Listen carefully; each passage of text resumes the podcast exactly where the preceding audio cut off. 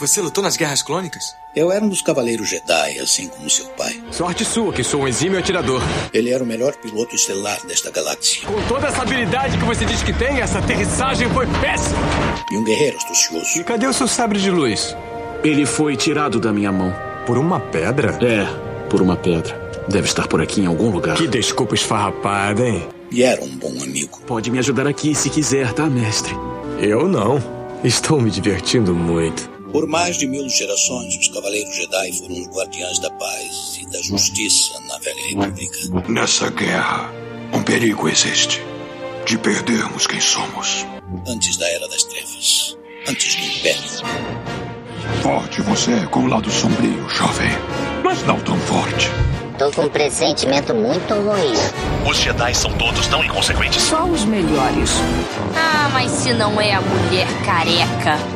Ah, mas não é nojentinha e insignificante mascote do Skywalker. Você está ouvindo CaminoCast do site castwars.com.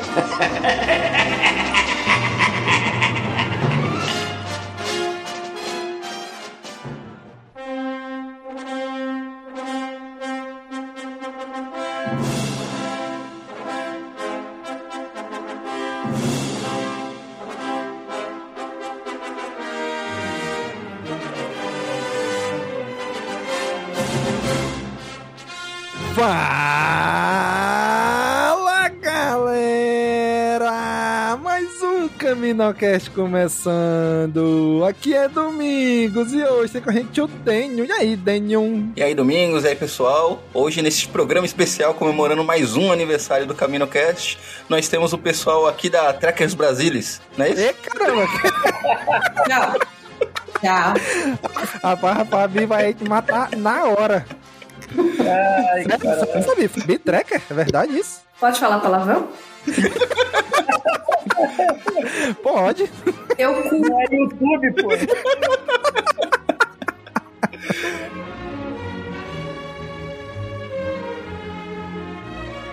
E tá aqui com a gente, já que o Dênio começou, então vamos chamar a galera do estado do Dênio. Então, de São Paulo, tá aqui com a gente hoje o Marcelo Tio. E aí, Tio? Beleza, Domingão? Como é que estão as coisas por aí? Tranquilo. Agora tão tranquilo.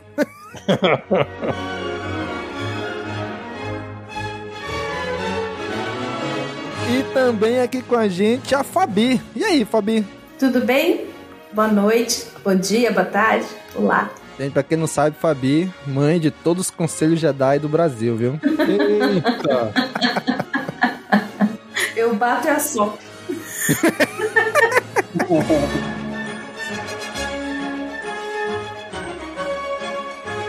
E lá do Rio de Janeiro, nosso amigo Brian. E aí, Brian?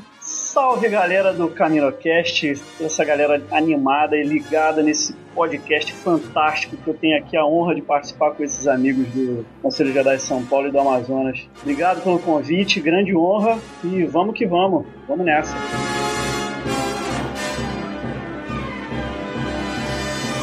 Muito bem, gente. Hoje reunimos aqui essa trupe, porque hoje você já viu aí no título do episódio, né? Mas hoje nós vamos ter uma conversa com os dois conselhos Jedi iniciais, os dois primordiais. Do Rio de Janeiro e o de São Paulo. Vamos bater um papo com esse pessoal agora.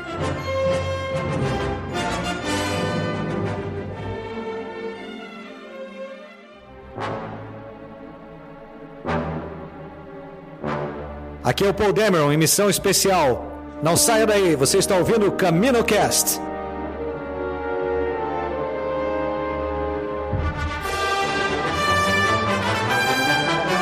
Muito bem, gente. Hoje estamos aqui. Vamos começar a conhecer esse pessoal.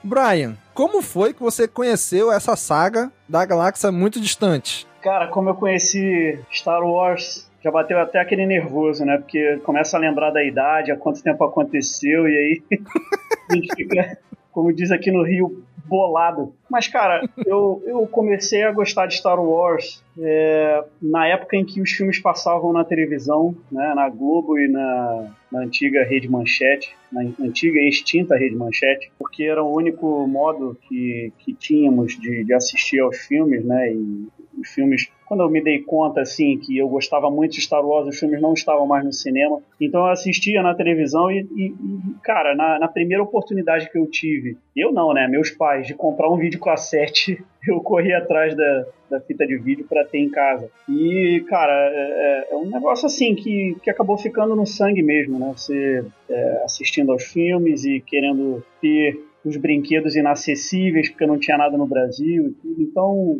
é, posso te dizer que, que a saga me conquistou pela televisão e só aumentou quando os filmes foram relançados em 97 nos cinemas, né? Foi a primeira oportunidade que eu tive de ver o filme numa tela grande. E isso fica marcado pro resto da vida. Né? Exatamente, cara. E Fabi, como foi, Fabi, que conheceu essa saga? Bom, eu conheci a saga através do videocassete. Meu pai que me apresentou. Ele alugou o filme, né? E eu comecei daquele jeito, falei, ah, o que será, o que será? Aí quando eu vi, já estava envolvida. Mas não sabia que eu gostava tanto até assistir novamente depois de adulto. Aí quando eu reassisti, nos anos 80, já estava namorando o Marcelo, a gente assistiu junto, aí eu vi, caraca, isso é bom mesmo. aí pronto, foi ladeira abaixo. Os pais já incentivando os filhos no mundo das drogas desde cedo. Sim, meu pai sempre incentivou. Ele ah, começou por Star Wars, a ficção científica, assim. Foi o primeiro filme diferente de tudo que, que a gente está acostumado, né, na época. Era, era bem diferente. Então, eu achava que era coisa de menino. Ah, imagina, esse negócio de navinha aí é coisa para menino. Mas ele sempre falou que não, que é para todo mundo. Então a coisa, a paixão só, só piorou. Legal. E o Tiwi? Como foi, Tiwi? Você conheceu aí lá na, na, nas florestas de Caxique ainda? o Dani falou do negócio de os pais apresentam as drogas pesadas. Então, no meu caso, cara, eu senti até o cheiro do negócio, porque eu não conhecia os filmes. Então, quando eu tinha por volta de 6, 7 anos de idade, o, o meu pai, ele era barbeiro. Então, em frente ao salão de, de cabeleireiro que ele, que ele trabalhava, tinha uma banca de jornal. E ele sempre teve o costume de comprar o jornal do dia para deixar para os clientes que entrassem no, no salão para lerem o jornal né, enquanto esperavam para ser atendido. Como eu né, enchia muito a paciência dele para me trazer alguma coisa, alguma revista, alguma coisa assim. Então, quando eu, quando eu tava nessa época do. do tava acho que na, na, primeira série, na primeira série do ensino fundamental, e ele me levou o álbum de figurinhas, que era o álbum de figurinhas de Guerra nas Estrelas. Não era Star Wars ainda. Nossa, que alívio. Você tu ia falar que tinha começado com as HQs da Marvel. Não, ia ser tão não. triste. Na verdade, assim, eu só fui conhecer, só fui saber que tinha Star Wars de HQ da Marvel depois de entrar pro Conselho Jedi, cara, porque até então eu não fazia ideia de que tinha isso. É, ela tinha sido publicada há muito tempo e da época que eu comecei a colecionar quadrinhos, já não tinha mais. Então eu só fui ficar sabendo disso depois, assim, depois do Conselho, depois das revistas especializadas, tipo a, a Wizard, né, que tinha algumas publicações na época, que contava essa história. Mas aí pelo, pelo álbum de figurinhas, então eu sabia que tinham as naves, que tinham os droids e tal, é, e já era apaixonado desde, desde muito moleque. Eu sempre fui apaixonado por essa coisa do espaço. E aí, como tinha ah, as figurinhas com, com as naves, com os robôs e tal, aquilo me encantava de uma maneira que é, é, não tinha como não marcar, né? E como é, eu vim de uma família humilde, a gente não tinha condições de ir ao cinema na época, né? É, para vocês terem uma ideia, é, eu me lembro que quando eu era garoto, é, eu fui deixado pelos meus pais na casa da minha tia, porque eles iam assistir os Dez Mandamentos. Então, assim, é, era uma coisa que meus pais não faziam, mas que eles, eles tinham que ir, porque era uma coisa que era ligada à igreja e tal. E o detalhe, assim, meu pai e minha mãe foram num dia de semana, cara, que para mim era uma coisa de outro mundo, literalmente, porque a gente só saía de casa no final de semana e, quando muito, assim, pra ir na casa de uma tia, algum parente próximo. É, então eu só conheci os filmes através do, do álbum de figurinhas. Então eu fui ver os filmes mesmo é, em cinema, foi quando teve, em 97, teve a Special Edition sendo lançada no, nos cinemas. Aí eu vi, assim, nessa época ainda era. Você pagava o ingresso, se você quisesse, você podia ficar o dia inteiro dentro da sala. Saudade desse tempo. É, eu assisti cada um dos filmes duas vezes direto, assim, cara, porque podia ficar. Então aquilo só, só me confirmou, assim, eu tinha aquela desconfiança, falar, mas será que eu gostava mesmo daquilo quando era criança, cara? Porque eu me lembro, eu me lembro com carinho, assim, de algumas, de algumas figurinhas, né, é, que eu tinha. Aliás, eu tive dois álbuns. Eu tive o Guerra nas Estrelas e depois o Retorno de Jedi. É, e uma coisa extraordinária que eu conto pro pessoal e a maioria não acredita é que era assim: a gente ficava na porta da escola para entrar. Eu estudava à tarde, então entrava uma da tarde na escola. E por volta do, do meio de e meio, sei lá, 15 para uma, passava uma perua Kombi na porta do colégio e jogava os álbuns pro céu, jogava para cima. Caraca. É, era assim. Silvio Santos, assim, jogando é, dinheiro. Isso, isso, a distribuição era assim. E assim, quem conseguisse pegar, bicho, tava feito, porque, né, ali era o álbum e tal. E as figurinhas, depois, lógico, a gente ia comprar na, na, na banca de jornal próximo da escola para poder trocar e, e bater bafo. Não sei se a criançada hoje sabe o que que é bater bafo, né? aquela coisa de apostar as figurinhas, né? Então era dessa maneira. E essa coisa do videocassete e tal veio muito tempo depois, mas eu não tive esse acesso. Então, mais uma vez, eu fiquei nesse, nesse limbo, fiquei nesse, nesse ato aí entre fechar o Retorno de Jedi em 83 até conhecer ou voltar a ver em, em 97. Então, são pelo menos 14 anos aí, né? É, que a gente não tinha nada. Então, nem a, nem a fita de vídeo tinha, porque, para você ter uma ideia, é, eu conheci o Conselho Jedi São Paulo em 99 e fui participar do primeiro grande evento que aconteceu em 2000, que era o Jedi Mania, aqui em São Paulo. Por quê? Porque a JediCon era realizada no Rio de Janeiro naquele ano. Então era um meio do Conselho São Paulo é, fazer alguma coisa, tipo um paliativo para quem não pôde viajar para o Rio, é, eles fizeram a Jedi Mania. E nessa Jedi Mania, quando eu entrei, tinha um cadastro na porta do, do evento. Ah, preencha aqui seu nome, seu e-mail, não sei o que e tal. Enquanto eu estava preenchendo esse papel, chegou um, um, garoto do lado, no balcão onde estava o pessoal, e falou assim: Olha, é, eu ganhei do meu pai uma, uma, uma nova versão da, da, trilogia clássica em VHS. E eu já tenho essa aqui, muito antiga, e eu queria me desfazer dela. Vocês sabem se alguém quer comprar? Cara, eu parei de preencher o papel na hora e virei pro cara e falei assim: bicho, eu não sei quanto é que você vai pedir nesse negócio, mas eu, é meu. É meu, entendeu? É, eu não sei nem como é que eu vou te pagar isso aqui, mas. Aí, é, mas eu também não sei quanto é que custa, não sei o quê. Eu falei, ah, vamos fazer o seguinte: você vai comprar alguma coisa aqui dentro do evento? Ah, eu pretendo comprar. Eu falei, então você vai no lugar, escolhe o que você quer comprar e eu vou lá e dou o meu cheque. Era cheque na época, não tinha cartão. Caraca, cheque. É. Eu acho que precisa explicar que tem ouvinte nosso que não sabe o que é cheque. É. é, uma, é um pedaço de papel que te dá uma ordem de pagar uma quantia que tá escrito lá. E dependendo da conta, não vale nada. É, também. eu sei que, cara, eu voltei pra casa abraçado naquela caixa, que era uma caixa de, de VHS, umas fitas verdes da Abril Vídeo. A caixa uma caixinha azul, que tinha algumas artes do, do Obi-Wan na capa e tal, era muito bonita, eu tenho ela até hoje.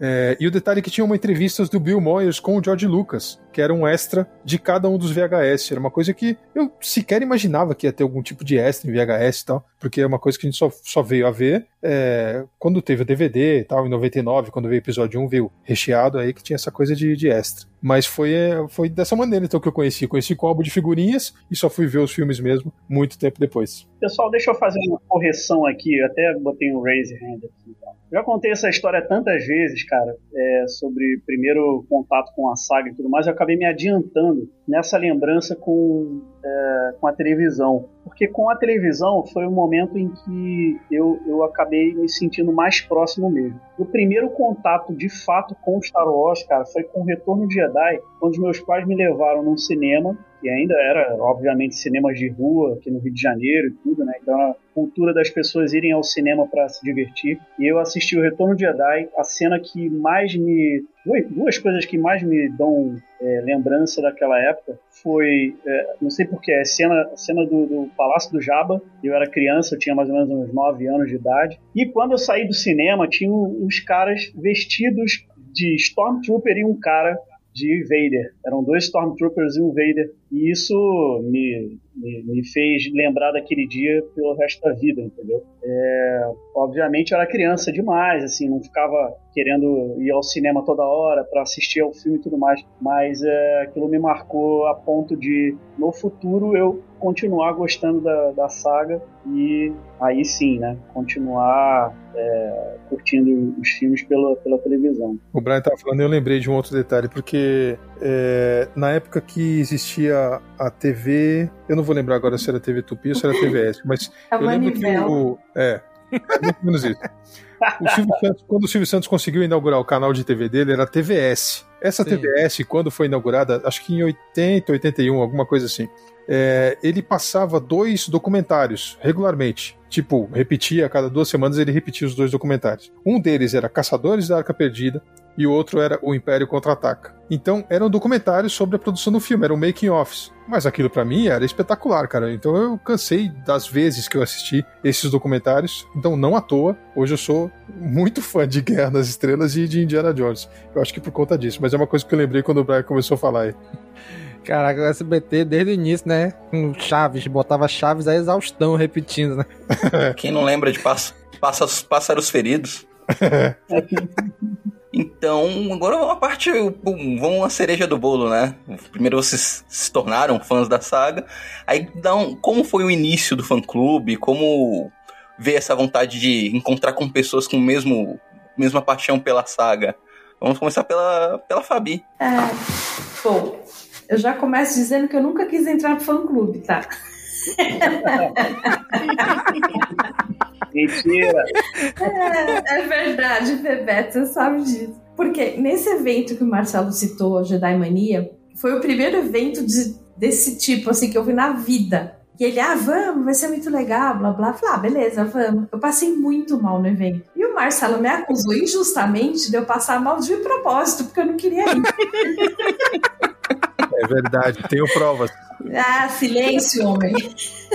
e era assim, começo de namoro. Então, é, né? Mas enfim, fui no evento. Foi o primeiro contato que a gente teve com o conselho, né? Assim, pessoalmente, porque o Marcelo já, já havia se cadastrado na lista do Yahoo. Né, no grupo de e-mail do Yahoo, e eu ainda falei para ele: não entra nesse negócio, não faz isso com a sua vida. As coisas começam a ser reveladas. Eu cuspi pra cima. Dando conselho, né? Cara, não usa droga. Exatamente. É. Quanto mais você avisa, pior. Exatamente. Eu falhei miseravelmente, óbvio. Aí foi nesse, na Judai Mania que a gente conheceu o pessoal do Conselho de Judai São Paulo e tal. Começamos a participar mais assiduamente. Então nós íamos em todos os eventos que tinha, em todos os encontros. Começamos a ajudar. Então aí a gente foi dessa, foi esse primeiro contato, assim. Foi junto com o Marcelo e mas ele que trouxe a novidade, entendeu? Eu nunca busquei. Eu lembro que foi em 97, não, 99, quando teve a primeira JediCon, quando instalou a internet no trabalho dele, foi a primeira pesquisa que ele fez. Deixa eu ver se tá funcionando aqui. Tá roubando minha história, tá roubando minha história. É, não interessa. Aí, enfim, ele entrou, a gente fez, é parecido, você que me enfiou nesse negócio. Aí, aí ele, ele, pesquisou, enfim, aí achou o conselho, os conselhos, né, que era Minas, São Paulo e Rio de Janeiro. E desde então estou nessa. E não saio nunca mais, né, pelo jeito, que é, o negócio é infinito. Parece vampiro, né, Bebeto? A gente é ficar para sempre. Quanto mais você foge, parece que mais ele chama de volta, né? Acho que agora é nada mais justo dar a palavra pro Marcelo agora, da versão dele, né? a versão dele é uma nova versão dele. Tem uma versão só, que história é essa? É, nesse momento vocês entendem porque a gente tá gravando podcast em cômodos separados. e longe da cozinha, que é pra não tomar uma facada de leve. E as pessoas ainda têm coragem de dizer que Star Wars une as pessoas. É, não sei de onde tiraram isso, cara. Ah, vai, responde logo, homem. Ah, então, é, foi assim. Então eu já falei para vocês que em 97 eu tinha visto a, a Special Edition nos cinemas. É, e daí em 99 eu trabalhava num lugar que ia contratar o serviço de internet, porque até então era uma coisa, era uma novidade e tal. Então não, não era todo chefe que admitia ter uma coisa dessas dentro do escritório. Os caras achavam que você não ia fazer nada mais na vida, você só ia ficar na internet. O que eles tinham um pouco de razão, assim, né? Mas é, não era o caso. Então, como eu tinha que fazer a parte de pagamentos, assim, de, de funcionário, de fornecedores e tal, e o banco tava pedindo essa coisa de colocar um sistema na empresa que funcionasse diretamente com o banco para fazer esses pagamentos. Falei, olha, tem um provedor chamado UOL, né, que ele tem todos esses serviços. Olha que maravilha da tecnologia. Por que não temos isso ainda aqui? E aí os caras, é, tá bom, vamos colocar esse negócio. E aí, cara, foi assim, olha, colocou, tá funcionando e tal. Não, tá funcionando não, vamos fazer um teste, vamos ver primeiro como que é. Aí, entra lá na página do, do Bendito e tem uma... A primeira coisa que eu vi, uma janela de busca uma janela de pesquisa. Aí o que, que eu coloquei? Guerra nas Estrelas. Coloquei, dei o enter e tal. Aí apareceu um site chamado Nova República. .com.br. Eu, caramba, que nova república é isso? O que, que esses caras estão falando? E aí fui saber que era um clube que reunia pessoas e tal, entusiastas pelo assunto e não sei o quê. Aí assim, ah, você quer participar? Quer conversar com outras pessoas sobre, não sei o quê? Faça sua inscrição aqui. E eu peguei e fiz a minha inscrição para participar da lista de discussão por e-mail do Yahoo Grupos. Só que isso era numa sexta-feira à tarde. Então, para você participar da lista, você tinha que ser aprovado pelo moderador. E esse moderador, sei lá por que motivo, devia estar muito ocupado, foi aprovar a minha inscrição na segunda-feira. E na segunda-feira cedo, quando eu cheguei no serviço, eu cheguei, eu não tinha nem computador, que dirá internet em casa. Cheguei, então já fui direto ver se tinha alguma coisa, se tinha chegado meu e-mail e tal. É, e aí, olha, você foi aprovado, agora você passa a receber os e-mails e não sei o que e tal. Beleza, vamos ver a caixa. Aí a caixa cheia de mensagem. Eu falei, minha nossa. é lotado aquele negócio. E eu comecei a ver uns e-mails assim: nossa, foi muito bom. Nossa, que legal, eu não sabia que era assim. Puxa vida, quando é que vai ter a próxima? E eu, caramba, do que, que esses caras estão falando? E continuei lendo. À medida que eu continuei lendo, eu fui ficando mais triste, porque daí eu descobri que naquele fim de semana tinha acontecido a primeira JediCon em São Paulo. Caraca! E eu falei, bicho, não é possível que eu, euzinho aqui, com esse negócio nas minhas mãos. Na sexta-feira ninguém me falou nada, eu não achei nada sobre isso da JediCon. Eu fui saber na segunda-feira quando já tinha acontecido. Eu falei, puta, não é possível. Falei, bom, mas tudo bem, foi, foi, né? Então, se foi tão legal assim, eu falei, eu acho que os caras vão fazer uma semana que vem. Achando que JediCon é uma coisa que você tira da cartola. A gente até tira, mas demora um pouquinho. Aí eu falei, bom, então vamos lá, vamos continuar nesse negócio, vamos ver até onde vai. Daí então teve encontro num salão de festas, que foi ali na, na Casa Verde, na, num prédio onde o Igor e o Snorks, que eram os, os primeiros membros do Conselho de São Paulo, moravam. Então eles disponibilizavam lá o, o salão de festas do, do, do condomínio para fazer o encontro. E aí eu falei, puxa, a gente eu já participava tinha um tempinho, né, e tal, dos e-mails, mas ninguém se conhecia cara a cara. E você ficava naquela, você tinha um certo receio. Você falava, mas será que é real isso aí? Será que funciona mesmo? Falei, então vamos lá ver qual é que é. Eu cheguei lá no, no, no prédio, a gente entrou e tal, e tinha assim, meia dúzia de gato pingado, sabe? Dois conversando num canto, dois conversando no outro e tal. Eu falei, caramba, bicho, isso aqui que eu encontro? Falei, Uhum. tá meio estranho esse negócio, né? E aí, assim, eu percebi que as pessoas conversavam, mas com quem elas tinham certa familiaridade. Se você chegava no encontro, é, você ficava lá. Tipo, ninguém falava com você, a não ser que você arriscasse conversar com alguém. E não tinha nada, assim, nada pra se fazer dentro do lugar. E eu cheguei no Igor e falei pra ele, falei, cara, vocês têm os filmes? Porque nessa época eu não tinha os filmes ainda, né? É, falei, vocês têm os filmes pra passar? Aí um cara falou assim: Ah, eu tenho. Outro, ah, mas putz, eu não posso tirar o videocassete da casa do meu pai, que meu pai não deixa. Eu falei, cara, eu tenho o vídeo. Se você trouxer o filme, eu vou buscar o vídeo. Pô, mas você vai sair daqui até sua casa, vai buscar um negócio. Então, só pra vocês terem uma ideia, isso era na Casa Verde e eu morava no Jaçanã. Então é uma questão de uma meia hora de carro, mais ou menos, é, para chegar Caraca. de um lugar no outro. É, aí o cara falou assim: Puxa, mas peraí, você vai trazer o videocassete? A gente não tem TV aqui, cara, como é que vai fazer? Aí eu tinha uma TV em casa que tava sem uso. Eu falei: Olha, se você me permitir entrar aqui no condomínio com, com esse equipamento, falei: Eu trago a TV também. Eu falei: Bicho, eu só não tenho os filmes, porque a TV e o videocassete eu tenho. Aí os caras acharam estranho aquilo. Falou: Mas, pô, você vai sair daqui agora, vai até sua casa buscar isso aí, é, vai te dar um trabalho, não sei o que. Eu falei: Cara, não interessa, a gente vai ver os filmes. Aí eu fui em casa, busquei as coisas, voltei lá, a gente montou, montei todo o equipamento. Cara, quando a gente colocou o filme e, e teve os, tiveram os primeiros acordes, foi uma coisa meio. Foi uma catarse, assim, porque todo mundo parou o que estava fazendo para ir pra frente da TV. E tinha um carinha que era de Santos, o Ricardo. Famoso gordinho que a gente chamava ele na época. Ele levou uma câmera, uma câmera de vídeo VHS, que era aquela câmera enorme que o cara andava com ela no ombro. Sim, eu sei, meu pai teve uma dessas. Então, ele montou essa câmera na frente da TV para filmar o que tava passando. A cópia dele. Isso. E assim, o cara montou aquilo, bicho, com, com lágrimas nos olhos. A filmagem, tipo, o cara dentro do cinema que leva a câmera pra filmar o filme antes de todo mundo. Isso, isso. Caraca, irmão! Muito maneiro. Esse, esse foi o primeiro encontro que eu fui assim, que foi presencial. A partir daí, a gente foi vendo algumas coisas que faltavam, assim, é, ah, sei lá, tipo, receber as pessoas, conversar com elas e tal. O Fábio, que era o presidente na época do, do Conselho de São Paulo, presidente e fundador em São Paulo, porque foi lá e conversou com o Brian e resolveu trazer essa loucura para São Paulo. Então ele, ele tinha essa coisa de, de- Ele era jornalista, ele é jornalista, aliás, né? Então ele, ele trazia muita matéria, muita coisa boa, muito conteúdo. Mas as pessoas que iam lá pelo conteúdo dele não interagiam entre elas. Então a gente tentava proporcionar esse tipo de coisa. Falava, olha, a gente podia fazer tal coisa. Olha, a gente podia fazer não sei o quê. Aí acho que de tanto dar sugestão e a gente fazer algumas coisas nos encontros, o pessoal resolveu chamar. Falou assim: escuta, vocês estão aí fazendo um monte de coisa e tal, estão sempre junto com a gente. Vocês não querem fazer parte aí da organização do fã clube? Não! Foi exatamente isso que a Fabíola falou. Falou, você é louco, mas você tem certeza disso? Sabe? Deu pra perceber que foi uma decisão conjunta do casal. É. Tava parecendo aquela, aquela dublagem do, do comediante lá, sabe? Tipo, virou e falou assim: Ô, ô Leônidas, você precisa parar com essas coisas aí, bicho. Acabei de normal.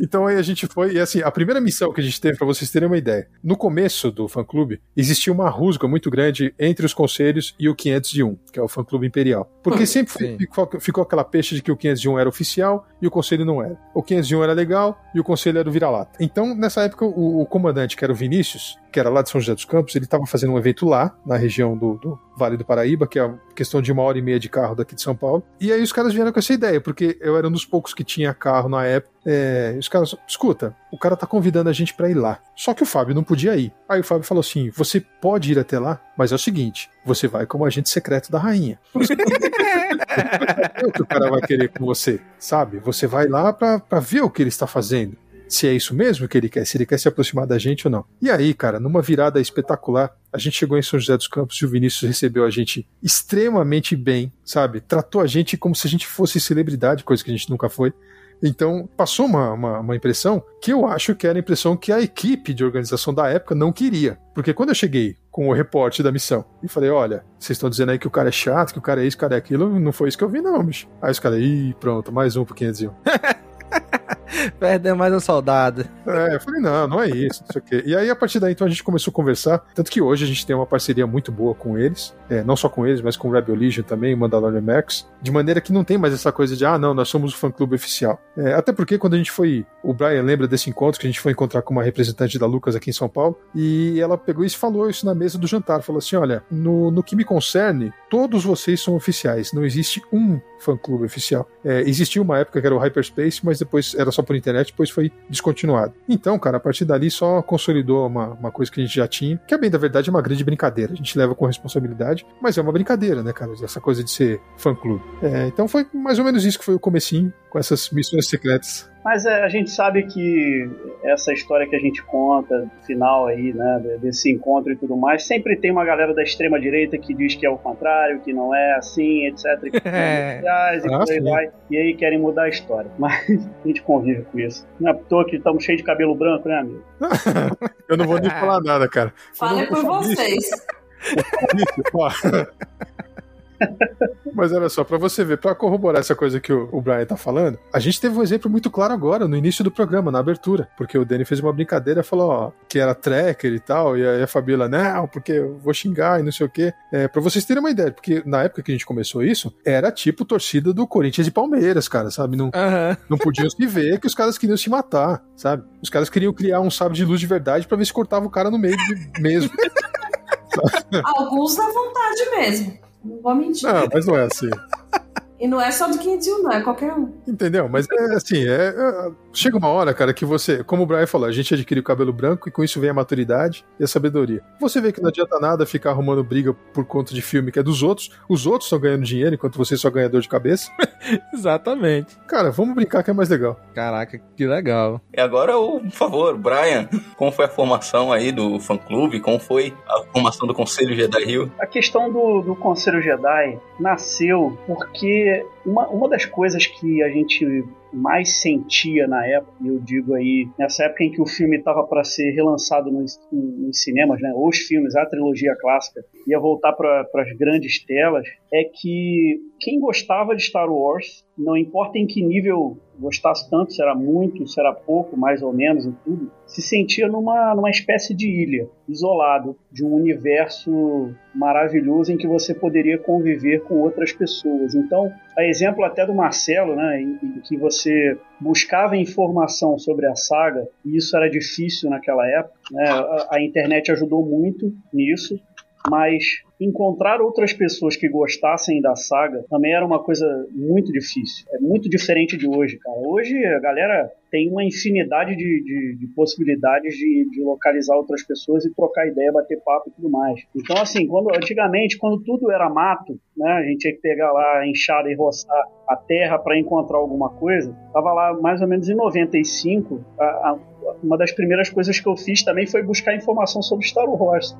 eu tava começando a usar, porque eu trabalhava numa empresa que tinha internet, ainda usava BBS na época com a internet eu consegui encontrar algumas coisas e, e o tesão era tão grande que pegava a página da, do StarWars.com e imprimia para levar para casa, porque ali tinha alguma coisa que eu pudesse colocar como colecionável. Olha só, a página da internet de Star Wars. Enfim, com isso, cara, e a proximidade do relançamento no cinema, a vontade de encontrar as pessoas é que foi aumentando mais.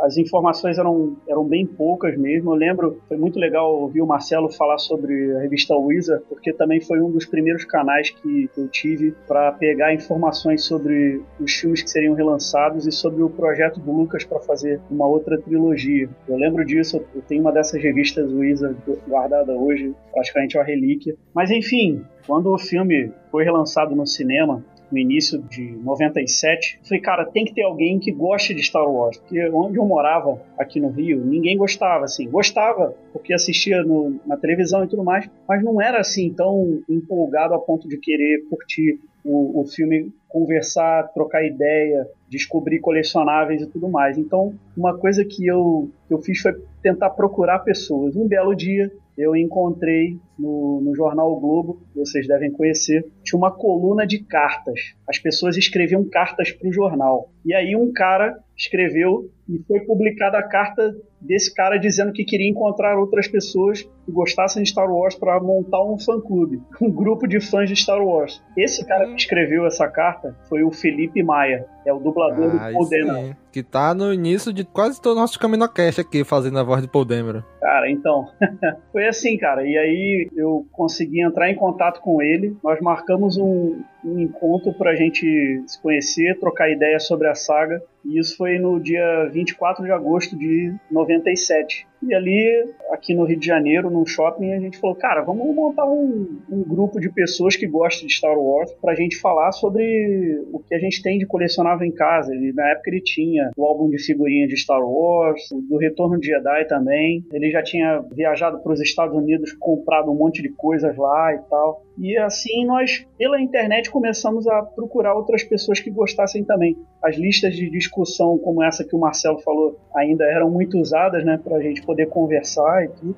E aí, cara, é, a coisa foi desenrolando, foi aumentando o, a quantidade de pessoas muito lentamente, porque teve que esperar de 97 até 99, e aí em 98, 99 a coisa explodiu de tal forma que não se falava de outra coisa. Todos os jornais, todas as revistas colocavam Star Wars na capa, a televisão falava a respeito porque era uma publicidade imensa, era muita gente interessada. E isso fez com que outras pessoas viessem e participassem com a gente do, dos encontros. Né? Esses encontros foram aumentando mais ali no final de 98, 99. Nesse ato aí de 97 em diante, nós tivemos uh, uma série de dificuldades, teve que fazer um site para tentar chamar as pessoas, né? Não tinha rede social, cara, não tinha celular acessível, não tinha nada assim que a gente pudesse chamar as pessoas tão rapidamente. E o encanto era esse também, era de marcar com uma galera e poder confraternizar, assistir aos filmes. Assistir aos filmes em conjunto era uma coisa incrível, né? As pessoas se emocionavam. Isso era na época era perfeitamente natural. Isso aumentou, só aumentou o grupo a ponto de, como o Marcelo estava lembrando, de outros estados terem visto essa mobilização no Rio e terem se interessado em fazer a mesma coisa, né? Eu conheci o Fábio Barreto também meio pela internet por uma rede de contatos de amigos que em que ele me foi apresentado porque ele escrevia um fanzine, que eu não sei se vocês ouviram falar, mas é chamado Intrepid, que era totalmente dedicado a Star Wars. Foi o primeiro fanzine de Star Wars no Brasil. Tudo muito artesanal. O Fábio buscava informações em todo canto. E aí nós unimos força e o Fábio abriu o Conselho Jedi em São Paulo em 99. Aí, às vésperas do, do lançamento do filme. Quando o filme saiu, cara, foi uma loucura. O ano inteiro. É... O episódio 1 não foi essa maravilha toda, mas ele tá nos corações da gente, né, de uma forma especial, tanto que proporcionou a construção da, da primeira convenção de, de fãs de Star Wars, que é a JediCon, feita em São Paulo em novembro de 99. Então, só para o nosso ouvinte entender, o primeiro Conselho Jedi que surgiu foi o do Rio de Janeiro, em 97. É pô, isso? Pô, não acredito que tu não sabia disso, cara. Não, eu sabia. Eu tô contextualizando o ouvinte. A maioria das perguntas que eu tô fazendo aqui, eu já sei todas as respostas. Eu tô perguntando é pro ouvinte conhecer. É bom frisar que o Conselho de Rio de Janeiro foi o primeiro, tá? E o Brian, que a culpa é toda dele, que fez amizade com o Fábio Barreto. Eles se conheceram. Foi em Nova York, Bebeto? É, não, foi é, ainda em São Paulo. Eu viajei para São Paulo para conhecer o Fábio e aí depois pintou uma doideira na cabeça de todo mundo para viajar para assistir ao filme lá. Que bons tempos quando o dólar podia fazer isso. Aí é? É, eles se conheceram, aí o Fábio Barreto resolveu fazer, fundar o Conselho Judiciário de São Paulo. Então, gente, caros ouvintes, a culpa é do Brian. Aí, o culpado de tudo é o Brian. Essa aí vai estar tá na minha lápide.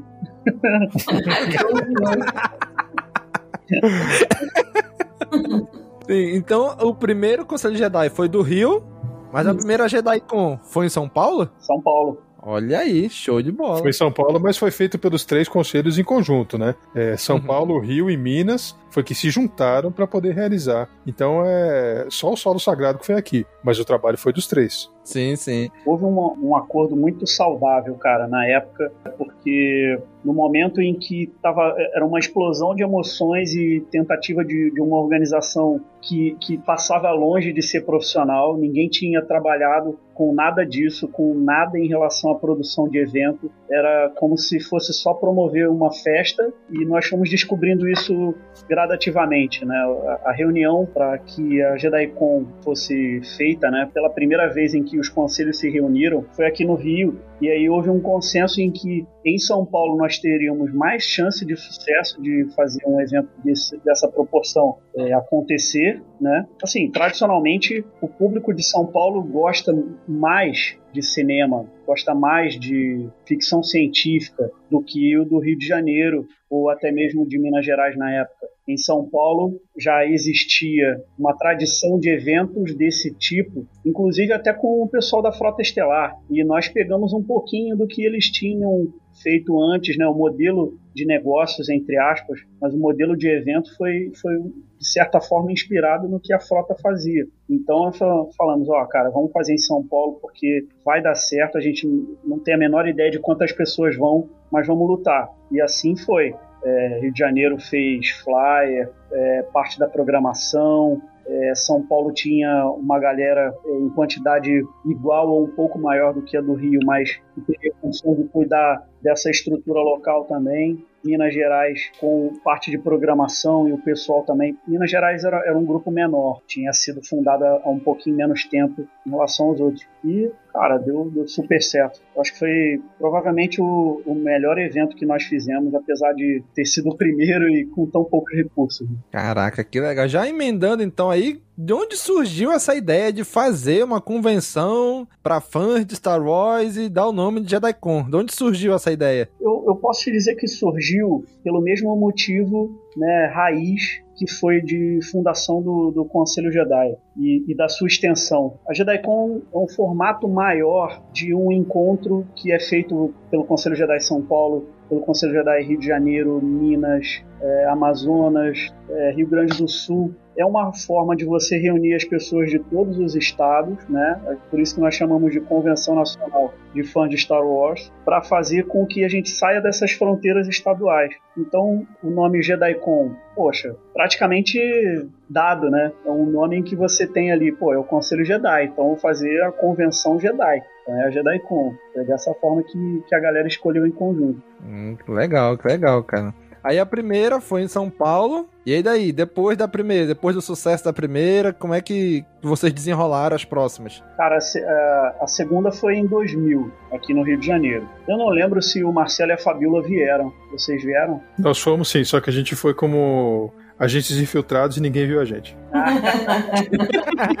Nessa época vocês não estavam na organização ainda? Não, não, não tava não. A gente começou na organização em 2001. É, 2001 foi que a gente foi é, chamado. 2001 foi em São Paulo de novo e a exemplo da, da, de 99, a do Rio também foi feita em conjunto com os três estados, né? Não, não havia uh, outro Conselho Jedi fora os três aqui, até o de 2001 também foi feito, e ele aconteceria em Minas Gerais. Só que o Conselho Minas Gerais não conseguiu se organizar de forma estrutural a convenção. Foi um problema na época, teve um, uma, uma, discussão séria e aí acabou indo para São Paulo novamente em 2001. Então nessa época era uma só, uma JediCon de todos os conselhos que se juntava e fazia. Isso aí. Porque a ideia era ser itinerante para evitar uhum. que houvesse uma dispersão. Gente, nós tínhamos um medo de que houvesse uma separação assim, as pessoas não quisessem participar da convenção que era feita pelo Conselho Jedi Rio de Janeiro ou São Paulo, porque estava acontecendo ou aconteceria naquele mesmo ano em mais de uma capital. Depois uhum. isso se provou uma bobagem, porque acabou dando certo. Nós viramos a chave a partir de 2002. Cada conselho passou a fazer o seu e mesmo assim a vontade era tão grande de encontrar as pessoas, né, de curtir a programação idealizada pelos outros grupos, que falar não, vamos viajar, cara, vamos viajar. Caraca, que legal, né? A gente ouvir. Assim, quem participa de JediCon hoje, nunca tive essa oportunidade ainda, né? Mas quem participa de JediCon hoje, às vezes não tem a menor ideia de como surgiu, do porquê, né? E, e aquela, aquela história que tava falando também de Star Wars e Star Trek, que tem uma rivalidade, que hoje em dia não faz mais o menor sentido isso, né? Então, eu acredito que não deva mais existir, mas talvez ainda tenha algumas pessoas que têm essa rivalidade, né? Não, Conselho Rio, Conselho São Paulo, tipo, pessoas não do, da organização, mas pessoas que público mesmo, né? E não faz, um, não faz o menor sentido isso, né? É todo mundo fã, é todo mundo. Que, quem conhece, é todo mundo amigo, né? Não tem o menor sentido do porquê ter essas rivalidades, né? Talvez o Marcelo possa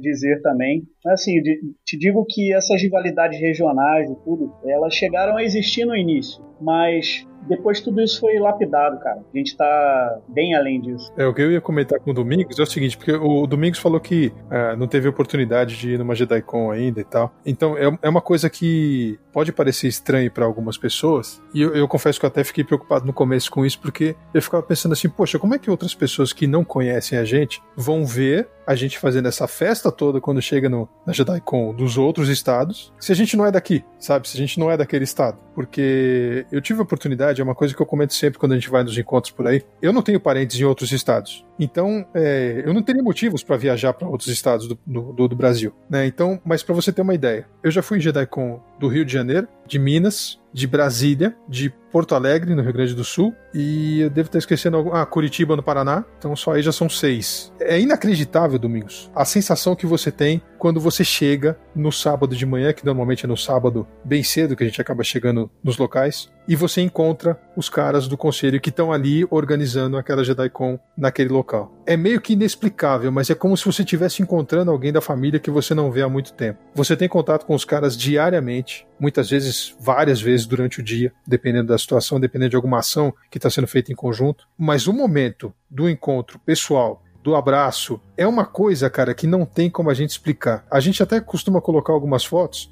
É por isso que eu falei que pode ser estranho para outras pessoas de não entenderem isso. É, a gente até coloca algumas fotos, por exemplo, que tem um representante de cada conselho no mesmo local. Então tem uma foto que eu acho que o Brian vai lembrar que a gente está num meio que uma escadaria na frente do planetário do Rio de Janeiro. E ali estão o Fabiano do Rio Grande do Sul, a Dani de Minas, é, acho que não tinha ninguém de Brasília, mas enfim, então os dois né, do Rio de Janeiro, Brian Henrique, é, João da Bahia. João da Bahia, é, o pessoal de Curitiba também, acho que tinha, não me lembro quem, sei, acho que era o Ricardo que estava na época também. Então aquilo para nós, cara, acaba entrando no, no, no, nosso álbum de família. Você só se dá conta de que você gosta muito daquelas pessoas, que você quer ajudar aquelas pessoas, quando você passa todo esse tempo sem os ver, e daí você chega no evento e fala, bicho, eu tô vendo que você tá aí apurado, é, você precisa de ajuda, precisa de alguma coisa, o que, que a gente pode fazer? É, a gente vai chegar e vai carregar a caixa, vai fazer alguma coisa junto. Ou muitas vezes a gente fala assim, ó, você já chegou até aqui, então descansa, aproveita o evento, porque eu sei que no seu você não faz isso. Você não vê a sua JediCon, a que você organiza. Você simplesmente passa um dia correndo para tudo quanto é lado, fazendo tudo quanto é coisa, tudo ao mesmo tempo. E quando você se dá conta, terminou. Então você só aproveita uma JediCon quando você vai na JediCon de outros estados. A sua não. Então é, é, é uma, uma gama de sentimentos que eu acho que só aumenta cada vez mais a nossa emoção e o nosso apreço por cada um dos organizadores desses estados. E já aproveitando essa deixa do, do Marcelo, e qual foi a JediCon assim mais marcante? Independente se foi aquela que você vocês organizaram ou que você participou, uma que foi marcante e qual foi a mais difícil que vocês fizeram? A primeira ou foi a, à medida que a, o evento foi crescendo, foi ficando mais difícil? Acho que essa aí o Brian pode falar melhor.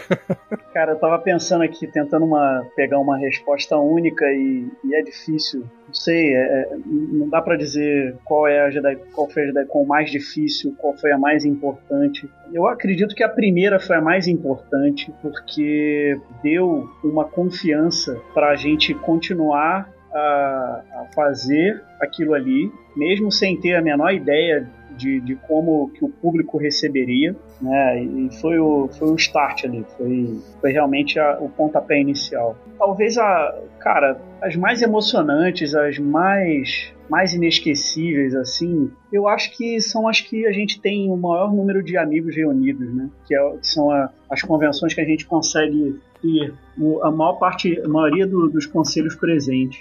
É, eu acho que essas são as convenções mais, mais importantes, mais interessantes e mais memoráveis, pelo menos na minha opinião. Não, não digo que, que, seja uma convenção em que é, teve um público espetacular, é, uma quantidade imensa de pessoas, ou que teve uma cobertura sensacional da imprensa, ou que teve o maior número de elogios, etc. Tudo isso é importante para a gente também, claro, mas aquelas convenções que você atinge o objetivo inicial, esse objetivo raiz, que é de reunir as pessoas, para mim, JediCon é quando a gente consegue ter todo mundo que é parte da família, como o Marcelo bem disse, do lado, né? Bem próximo. Para mim, são essas aí. Marcelo? Rapaz, assim, eu não tive a oportunidade de participar da primeira, como eu contei no começo. É, eu fiz inscrição e fiquei sabendo que existia o negócio dois dias depois.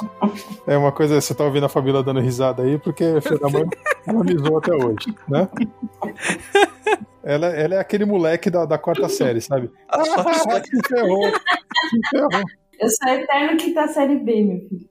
Mas assim, tem, algumas coisas ficam muito marcadas, né? Quando você tenta organizar uma coisa para poder receber pessoas, você tem que ficar é, bastante esperto que você vai receber todo tipo de feedback, todo tipo de resposta. E nem sempre é a resposta que você espera, nem sempre é aquilo que você acha que, que é o mais bacana. Muito pelo contrário, né? Às vezes você recebe, é, sei lá, 50 parabéns e meia crítica que você lê, aquilo já acaba com você, sabe? Aquilo já, já te derruba.